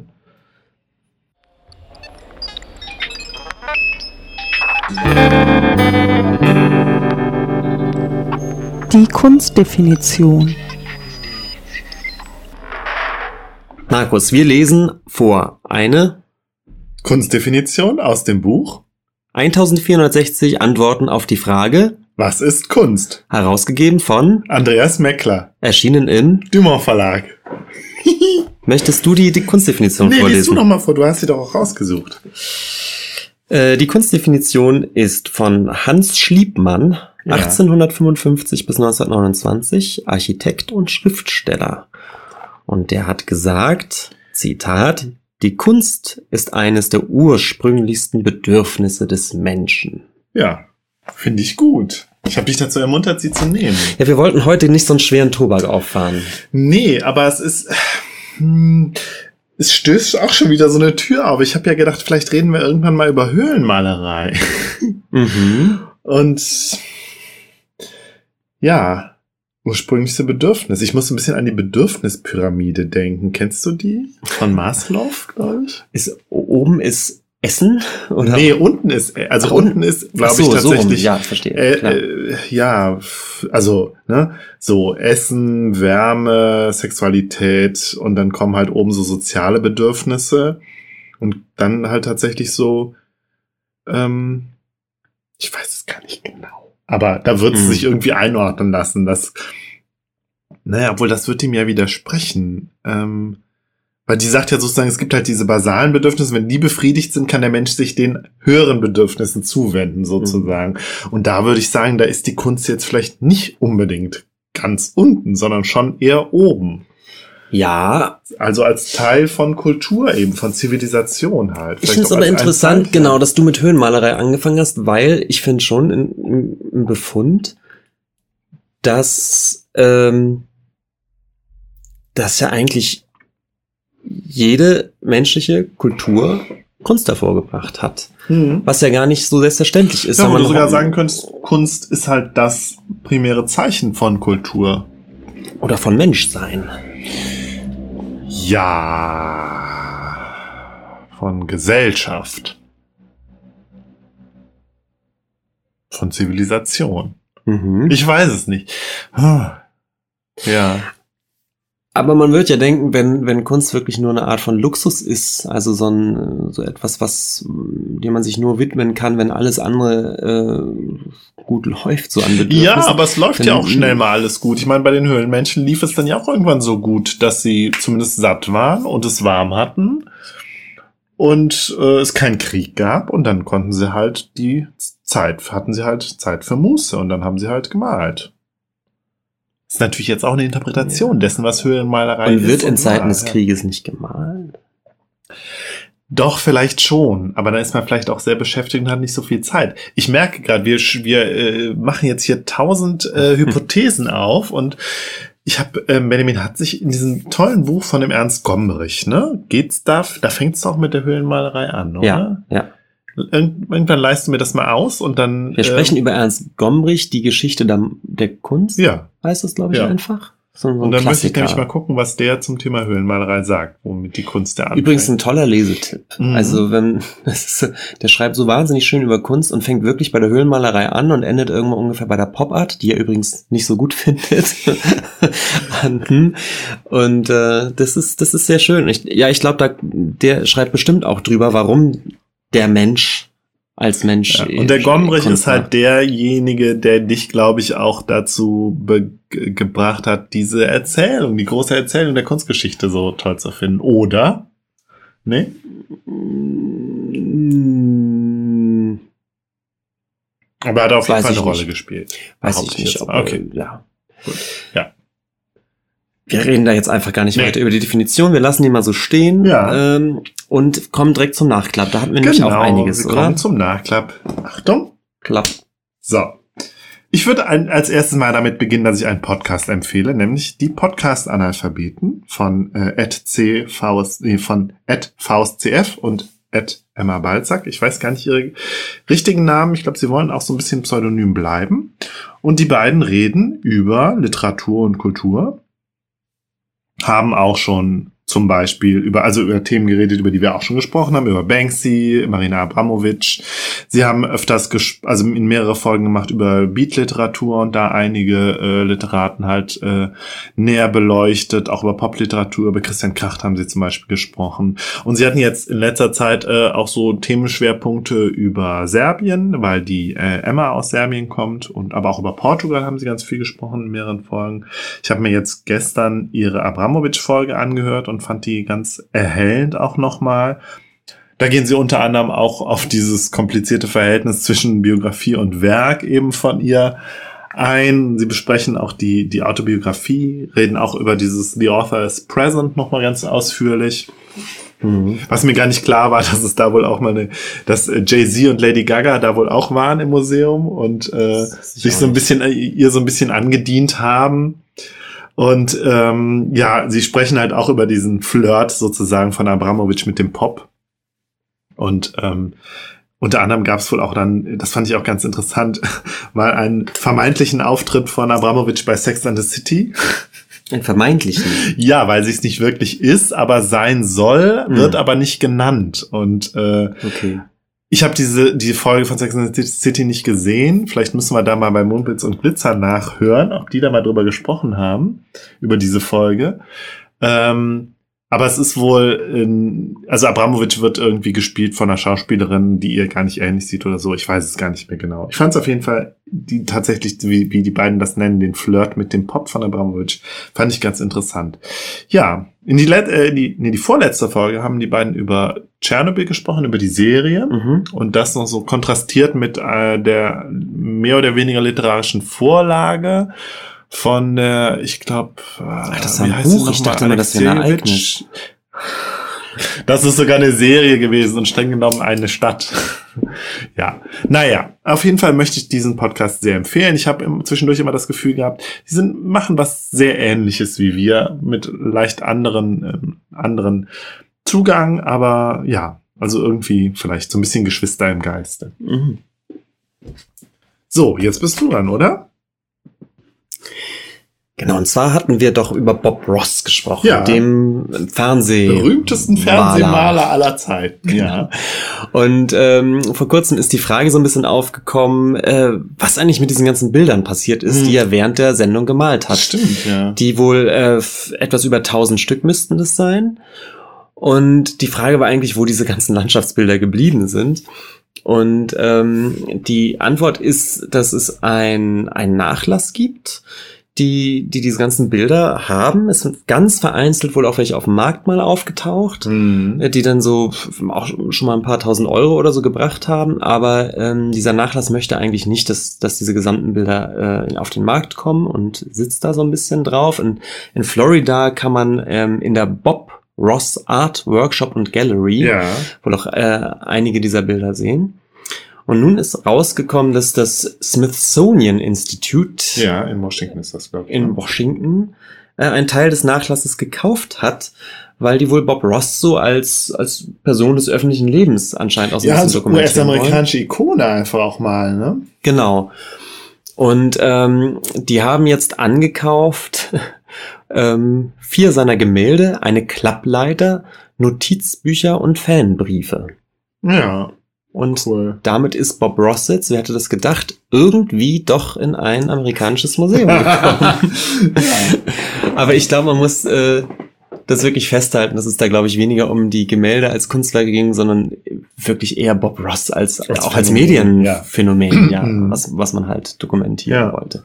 Genau. Ja, Teil der, als Teil der Kulturgeschichte halt auch. Mhm. Hm. Ja, ich mache mit meinen Illustratoren weiter. Du googelst mal bitte kurz. Ja. Weil wir müssen uns jetzt Bilder angucken. Und zwar rede ich äh, kurz über den ähm, US-amerikanischen Science-Fiction-Maler ähm, Richard M. Powers. Nicht zu verwechseln mit Richard Powers, dem Autor. Ich möchte auch mal so ein Mittelinitial. Ja, W. W. Nein, du guckst jetzt, gehst jetzt mal auf die Bildersuche. Also Richard M. Powers lebte von 1921 bis 1996. Ist halt, wie, äh, wie gesagt, US-Amerikaner in Chicago geboren, hat unter anderem Kunst studiert, hat dann aber seine, seine, sein Geld vor allen Dingen äh, verdient mit Illustrationen zu und von und über Science-Fiction-Bücher. Also Cover und vor allen Dingen Cover tatsächlich.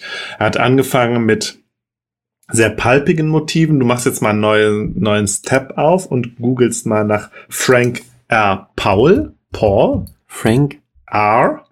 R. Paul. Paul. So.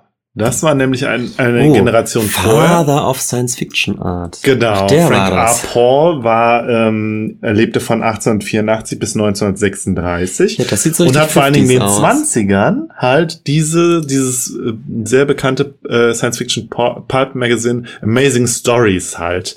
Da hat er die Cover designt und wir sehen jetzt halt, ähm, es ist alles knallbunt und wir Mhm. sehen Monster, wir sehen UFOs, wir sehen Aliens, Roboter, Ah, das ist so ein richtiger 50er Comic-Stil. Ne? Genau. So die frühen, er hat auch, glaube ich, tatsächlich auch für oder so Marvel und so, genau, Genau, das hat er ja. alles, dafür hat er auch, äh, das hat er auch gemalt. Ja, so. ja. Hm. Und jetzt kommen wir jetzt, also ich möchte jetzt ich ein bisschen eine Erzählung aufmachen, dass nämlich ähm, Richard M. Powers äh, quasi die ähm, Science-Fiction-Cover-Illustration, du bist immer da und verlierst dich gerade noch bei dem, bei dem Frank R. Paul. Also Richard M. Powers hat äh, da etwas Neues gemacht. Weil er hat in den 60ern dann angefangen, ähm, abstraktere, surrealistischere äh, Elemente. Ja, Benjamin, das wollte ich doch gerade sagen. ja, Weil Richard M. Powers hat sich nämlich vor allen Dingen von Yves Tanguy äh, ähm, beeinflusst. Jetzt musst du aber kurz mal was zu Yves Tanguy sagen. Ja, Yves Tanguy ist äh, Surrealist, Mhm. Franzose, also wirklich zur Zeit des Surrealismus auch keine 30er, 40er Jahre oder 20er vielleicht schon des 20. Jahrhunderts und ähm, ist vor allem bekannt geworden für so Gemälde, die ähm, eine Art von abstrahierter Landschaft immer zeigen, die aber wo kaum was los ist, eher wie so, Kein, nicht wie, wirklich ein Horizont. wie so, ne? ja, wie so ein Meeresboden oder sowas. Mhm. Und äh, auf diesem sehr, sehr kargen Landschaftsuntergrund sch- gibt es dann immer so ähm, Formen und geometrische Figuren, die dann aber hin und wieder auch so ein ganz bisschen anthropomorph oder Mhm. überhaupt aussehen wie vielleicht doch Lebewesen. Natürlich erinnert es Also- auch ein bisschen an Dali, der ja viel bekannter ist, aber es ist halt, Tanguy ist ja meistens alles grau und Pastellfarben. Ja. Und Ja, ähm, übrigens hier der, der Desmond Morris, der hat ja auch ganz ähnlich gemalt, über den haben wir ja auch schon gesprochen. Ja, und das sind so immer so Objekte, wo man nicht weiß, ob die überhaupt leben oder Ja, ob das manchmal so sieht es so ein bisschen insektenartig aus, aber du hast recht, oder so, sowieso so, so, ähm, Einzeller oder so. ja, wie so, so bakteriell Advent. oder ja. irgendwas. Aber es ist halt alles abstrakt, ne? Ja, größtenteils. Ja, ob, ja, obwohl man schon mal das Gefühl hat, es sind schon Objekte, ne? Ja. Als wenn die, aber eben surreale Objekte oder eben Fantasy-Objekte, Ja, und da sind wir jetzt eben bei dem Richard M. Powers, weil er war wohl eine der wichtigen Figuren, die diesen Wandel eben in der Illustration der Science Fiction und Fantasy halt ähm, mitbetrieben hat. Ja, Mhm. und er hat dann diese Tanguy-hafte Art und Weise zu malen. Also bei ihm ist es natürlich noch ein bisschen bunter und es ist halt, ja, du hast halt aber auch diesen Unterschied, diese, diese, diese Hintergründe und dann diese Objekte im Vordergrund, die so ein bisschen blasenhaft und äh, ja, in, in, ist das auch ein bisschen wie bei Miro oder so, habe ich mir auch aufgeschrieben. Ich habe mir noch aufgeschrieben, Francis Picabia als einer Mhm. seiner, Mhm. sagte mir jetzt gar nichts, als einer seiner ähm, Inspiration. Und ja, man weiß nicht, was es sein soll. Es ist, könnten irgendwelche Gebäude sein, es könnten irgendwelche Raumschiffe sein oder Alien selbst, aber es ist dafür zu abstrakt. Es sind halt irgendwelche Formen, die aber halt auch, ähm, die schon genau wie Bertonguy irgendwie ähm, ähm, Ra Raum haben sozusagen, greifbar sind. Ja, Miro ist ja dann doch sehr flächig immer, ne? Wir gucken jetzt gerade hier Ja, Miro. und k- noch klarer, irgendwie ein Mhm. bisschen grafischer. Aber dann Ähm, guck doch mal nach diesem Picabia, der sagte mir auch, der sagte mir gar nichts. Francis Picabia. Picabia, was ist das? Picabia. Ist der Franzose? Okay, sicher. ja, na gut, ja, das sieht ja aus wie Picasso. Hm. Hm. Also dieses Gehen wir wieder zurück dieses, zum Richard Dieses Surrealistische ist ja eigentlich immer ganz, ganz spannend, weil die eben genau das machen. Man hat das Gefühl, das, das ist ja keine völlige Abstraktion im Sinne von reine Mhm. Farbflächen oder wir hatten Pollock vorhin, ne, Mhm. so, so, so reine, reine Tropfen oder sowas, sondern es sind schon Gegenstände, es sind Objekte, die man auch irgendwie klar erkennen kann als Objekte, aber es gibt diese Objekte nicht in unserer Welt sozusagen, ne? Und das ist halt ein ganz komischer Effekt, dass da etwas ist, was klar erkennbar ist, aber eben nicht als etwas Ja. erkennbar ist. Mhm. Das ist, das ist ziemlich außergewöhnlich. Ja, wir Das müssen dringend spannend. über Surrealismus reden, Benjamin. Ja, Was wir. ma, ich hatte, ich hatte jetzt zwei Gedanken. Also erstmal, dass äh, die Titelbilder nichts mit dem Inhalt der Bücher zu tun haben. Also Ja. wir sehen da jetzt nicht, worum es in dem Buch geht. Ne? Also er hat tatsächlich auch für ganz die ganzen Klassiker auch, glaube ich, zum Teil äh, Coverart äh, bereitgestellt. Ähm, und das finde ich, das finde ich interessant. Auf der anderen Seite ähm, erzeugt das ja auch eine bestimmte Atmosphäre. Und zwar eine Atmosphäre, die ich als Mhm. Kind, wenn ich zum Beispiel, also ich hatte so ein ähnliches Erlebnis bei, bei den, äh, mein Vater hatte die Bücher von Stanislav Lem, Stanislav Lem. Ja. Und da Oh. waren ähnliche abstrakte äh, Bilder drauf. Ich glaube jetzt nicht unbedingt von dem Richard M. Powers, aber man hat halt gesehen, dass er halt so einen bestimmten, bestimmten surrealistischen Stil einfach geprägt hatte. Und ich fand das ganz faszinierend, aber auch immer so irritierend, weil ich immer, weil es mich immer gestört hat, dass es eben keine Illustration des Buches war. Genau darauf wollte ich gerade hinaus. Wenn es doch erstens etwas zeigt, von dem man nicht weiß, was eigentlich genau zu sehen ist, und Mhm. zweitens, dass auch offensichtlich keinen direkten Zusammenhang mit dem Mhm. ist, was im Buch steht, ob denn der Begriff Illustration eigentlich noch taugt, ne? Ja, Benjamin, aber ist es dann wieder Kunst? Ich wollte die Frage ja eigentlich umschiffen. Das zweite, was ich sagen wollte, ist, ich glaube aber, dass, was ich interessant finde, ist, dass so ein surrealistischer, surrealistischer Stil über die Science Fiction dann halt an Leute gekommen ist, die sich sonst vielleicht gar nicht mit Kunst hätten, beschäftigt hätten.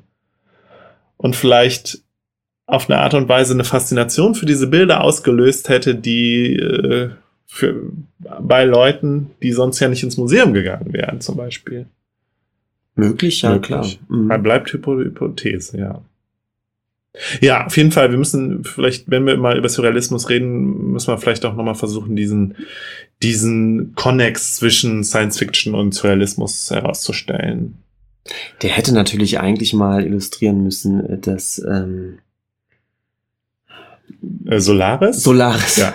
Witzig, das Ja. ist also. Hat er vielleicht sogar. Es gibt doch bei Solaris diese, diese wunderbar, im Prinzip auch Guck doch mal nach Solaris. surrealistische ähm, Beschreibung dieser Meeresformation Ja, ja, ja, genau. äh, auf diesem Planeten. Ähm, und im Prinzip stellt man sich ja da solche Nee, Bilder irgendwie nicht, vor, nee. solche, solche Fantasiegebilde. Also man sieht jetzt keine. Ja, aber tatsächlich, ja. Mhm. Also da, ist halt auch, glaube ich, dieser, dieser nochmal so ein Connex zu dieser New Wave in der Science Fiction, wo die eben äh, eine, eine ähm, in den 60er und 70er Jahren, wo sich die Science Fiction AutorInnen halt wegbewegt haben von der Hard Sci-Fi und eben auch von Mhm. dem, ja, von dem, von diesen Pulp, äh, zum Teil zumindest von diesen Pulp-Inhalten, ja. Also ich finde es äh, von den Illustratoren, die du bis jetzt vorgestellt hast, eigentlich tatsächlich den interessantesten, weil es Es hat ja auch was Psychedelisches. Ähm, es hat Dieser was Psychedelisches. Begriff, Begriff ist mir jetzt, kommt mir jetzt erst so es in den ist Sinn, eben nicht ja. so illustrativ und ich finde es auch ähm, ja, das hat schon auch oft so eine so eine so ein Sog, so eine so eine Mhm. Tiefenwirkung und ich weiß nicht irgendwie, das, das Mhm. hat schon was. Dann suchst du jetzt bitte als letztes nochmal nach Paul Lehr oder Paul Lehr, wie Lehrer, nur mit E, L, E, ja, nein, mit E, L, E, H, R. Wie Lehrer. Alles weg. Ah. Der war, hat ähnliche Bilder gemacht. Ja, die sind ganz Und ähnlich, auch stimmt. nochmal, also Oh, immer große große. Himmel, große Hintergründe, auch die Bilder sind hochkant und im Vor im sind aber noch so bunter, meine noch Güte. bunter, ich finde die wunderschön. ja. Der war zur gleichen Zeit wie der Richard M. Powers, vielleicht sogar ein bisschen später, ja. Meine Güte, ist das bunt. Ist ja komm gar nicht das ist doch total wunderbar, ja. Gut. Also jetzt haben wir unseren HörerInnen auch ey, mal wieder eine kleine Google-Aufgabe Paul mitgegeben. Schaut Lehr, euch das, ist mal ja an. super. Da ist der, der, der lugt ja ins Neon mit rein. Da ist er, das leuchtet doch Ja, aber es bestimmt. ist alles, das ist Wahnsinn. farblich ist das wunderbar. Oh Gott, oh Gott. Ja. Meine Güte. Ha. So, Ja, Benjamin, wir widmen uns jetzt gegen Ende noch einer großen Frage. Aber ich weiß gar nicht, ich glaube, wir kriegen sie vielleicht relativ schnell beantwortet. Ja, ich würde so, ja, oder eventuell machen wir darüber auch doch nochmal ein längeres Gespräch. Ja, dann machen ja, wir so einen mm. Teaser hier so ein bisschen. Ja, ja, oder Man weiß es ja, nicht. Wir, wir haben ja auch immer noch nicht das Buch ähm, nach der Freiheit der Kunst komplett durchgesprochen. Ne? Das stimmt. Aber erzähl doch mal, worum es jetzt gerade geht. Also, die liebe Daniela Ishorst hat, äh, das ist schon eine Weile her, das war im Mai, hat sie mal bei ähm, beim Sendegate mal die Frage gestellt an Kunst- und Kulturpodcasts und Filmpodcasts, wie sie, beziehungsweise wie wir denn halt den Umgang pflegen würden mit, ich sag jetzt mal so, problematischen Künstlern. Ähm, also die jetzt zum Beispiel auch im Rahmen von MeToo, äh, wo jetzt rausgekommen ist, dass sie ähm, sich ähm, ja, sexueller, übersexualisierte Gewalt und so haben zu Schulden kommen lassen oder es da Anschuldigungen gibt oder anderweitig äh, ja, äh, problematische Hintergründe sich eröffnet haben. Und ähm, sie, sie hat halt die offene Frage gestellt, wie wir damit umgehen würden, ob wir sie zum Beispiel komplett meiden oder eben nicht besprechen würden oder ob uns das egal wäre oder wie wir da einen Umgang finden würden. Und ähm, ja, also ich würde mal sagen, wir fahren das auf jeden Fall, wir fahren irgendwie den, wie sagt man denn, was fährt man denn? Den, Den Weg. wir fahren den Weg, dass wir durchaus auch über problematische Personen sprechen und das auch, also haben wir ja auch schon gemacht, wir haben ja auch schon über Michael Jackson gesprochen und ähm, übrigens fiel mir dann auch ein, dass auch der, der Emil Nolde, der ja in unserer Deutsch, äh, Deutschstunde ähm, äh, Folge ja sich auch äh, Hm. in letzter Zeit nochmal als, hat als Nazi entpuppt, beziehungsweise vielleicht war das auch vorher schon bewusst, es ist halt nur jetzt nochmal rausgekommen. Ja, also Ich meine, bei Eminolde muss ich doch mal kurz sagen, Ja. das ist tatsächlich auch nochmal ein Sonderfall. ja, ähm, klar.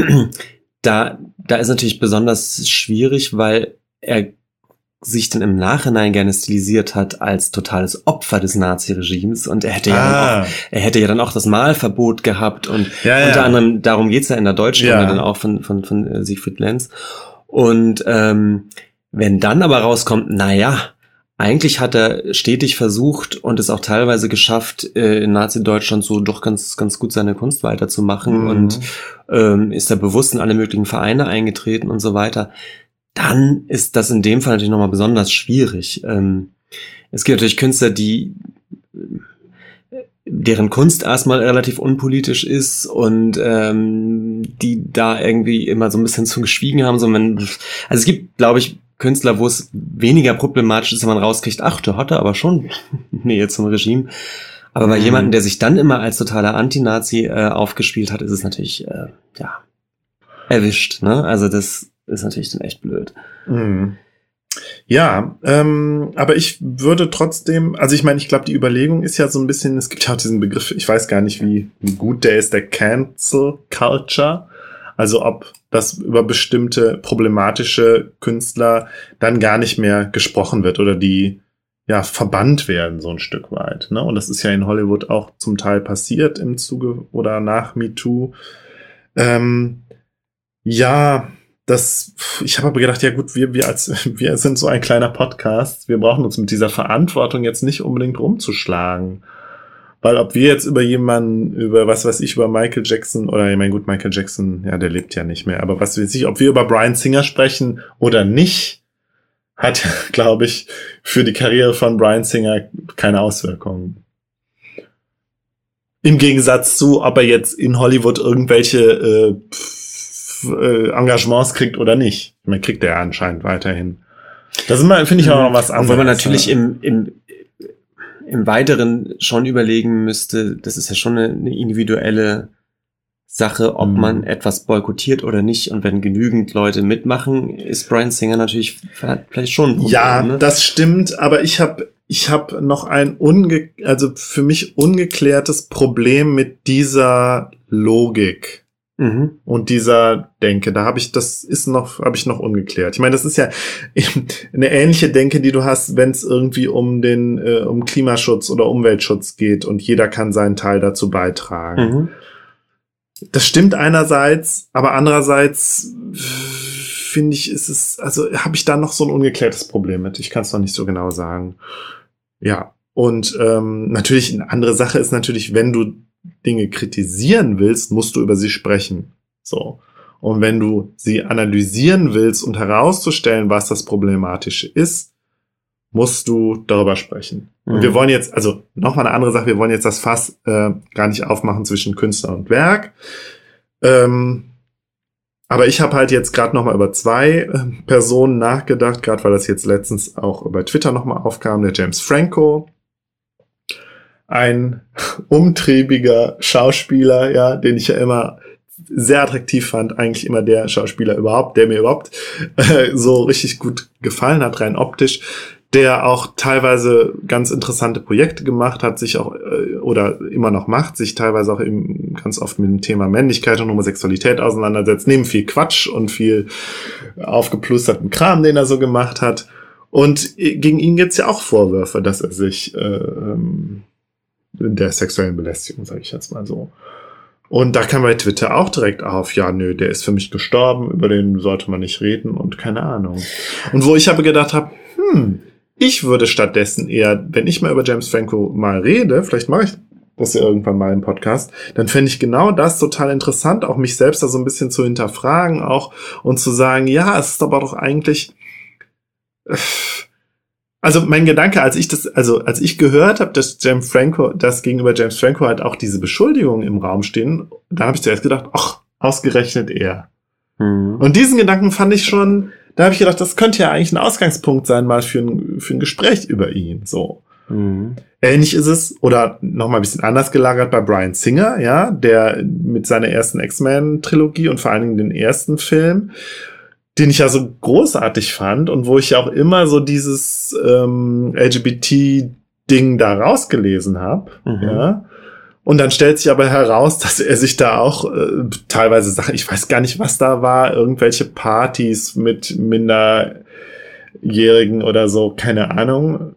Ich weiß auch gar nicht, wie weit das bewiesen ist oder überhaupt, aber er ist auf jeden Fall auch dadurch zu so einer problematischen Figur gew geworden. Und da habe ich gedacht, ja, eigentlich müsste man aber doch da mal dann, also fände ich es interessant, da mal genau hinzugucken auf diese Verstrickungen und warum er einerseits so tolle Filme machen kann und dann aber privat so ein Arsch sein kann und so ein, ja, diese Macht so ausnutzen kann und so und wie das alles zusammengeht und wie das halt aber auch für, für einen Konsumenten, also wenn ich mich als Konsument, Konsument sehe, wie kann ich das so zusammenkriegen oder geht, Mhm. kriegt man das zusammen? Also darüber nachzudenken, so. Ja.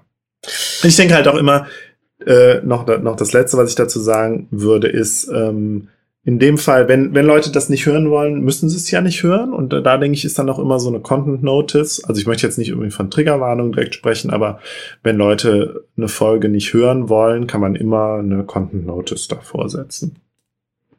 Mhm. Und dafür sind die ja auch da. Ne? Ja, ich bin auch zwiegespalten. Ich denke, einerseits, ähm, auf jeden Fall sollten wir uns immer offen halten, über, über Filme oder Kunstwerke oder sonst was zu sprechen. Äh, unabhängig davon, ähm, was der Künstler auf dem Kerbholz hat. Andererseits weiß ich auch, dass, ich glaube, das hatte ich mal bei, bei den Smashing Pumpkins, hm, dass ich zum Beispiel nicht weiß, ob ich ruhigen Gewissens in ein Konzert gehen würde von jemandem, ich weiß, es ist einfach mein Ja, Typ oder sonst. Morrissey denke ich das. will ja. man, will man Ja. denn im Publikum stehen und dem zujubeln? So, das Ja, ist immer so die Frage, die ich, anderes. genau, das, Das ist ist eben was was anderes. anderes, Und, ich, und genauso kann ich jede individuelle Entscheidung verstehen, zu sagen, ich habe ein ungutes Gefühl, in den und den Auf Film zu gehen Fall, und dem und den Schauspieler Ja, ich finde, das ist aber nochmal eine andere Frage. ne? Genau, das finde ich auch eine andere Frage. Und ich glaube aber, dieses Sprechen drüber und, und ähm, das Werk dann trotzdem zu betrachten und darüber zu sprechen, würde ich mir grundsätzlich weiterhin offen halten. Ja, und da würde ich aber sagen, dann aber auch immer, habe ich aber auch den Anspruch, dann aber auch das Problematische der Figur immer mit in Rechnung zu ziehen. Hm. Auch auf die Gefahr hin, dass man dann wieder in dieses Werk- und Autor-Ding reinkommt. Das kommt man zwangsläufig. Ja, und wir haben es bei Michael Jackson nicht gemacht. vielleicht auch wieder dann ein Ausdruck unseres Privilegs, dass es uns halt nicht so betrifft oder keine Ahnung. Uns da Gedanken drüber zu machen, weiß ich nicht. Gut, und das ist halt nur unsere Antwort als, als Podcaster von so einem relativ kleinen Kulturpodcast. Ja. Ich, ich glaube zum Beispiel im, äh, im, im Arbeitsumfeld, wenn, wenn ich Ausstellungen organisiere, eine Gruppenausstellung, Ja. würde ich mir schon überlegen, welche Künstler lädt man vielleicht denn doch nicht ja, ein. Also, natürlich. das ist aber eben tatsächlich nochmal was anderes und ein noch viel größeres Fass. Natürlich. Ähm, ja, das sind, da sind wir einfach auf einem anderen Level. Ja, und ich denke, also Podcast, also unser Podcast zumindest hat ja auch immer sehr viel von so einem privaten Gespräch einfach, das natürlich öffentlich ist, aber so, und ich finde, das muss man auch in Rechnung, Rechnung stellen. Ja. Wir werden das mal überdenken. Bei unserem hunderttausendsten Hörer werden wir jetzt, müssen wir vielleicht nochmal.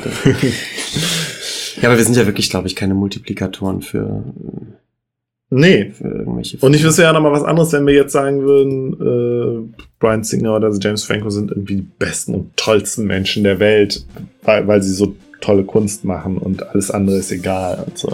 Eben nicht, das machen wir eben nicht. So. Ja, Benjamin, jetzt haben wir aber über, es ist unglaublich lang, wie wir hier schon geredet haben. Wir müssen jetzt mal Schluss machen. Ja, Ich bin nämlich müde. ich bin auch müde und ich habe Hunger. So, Gut. So. also. Bis ja, dann zum tschüss, nächsten bis Mal. zum nächsten Mal.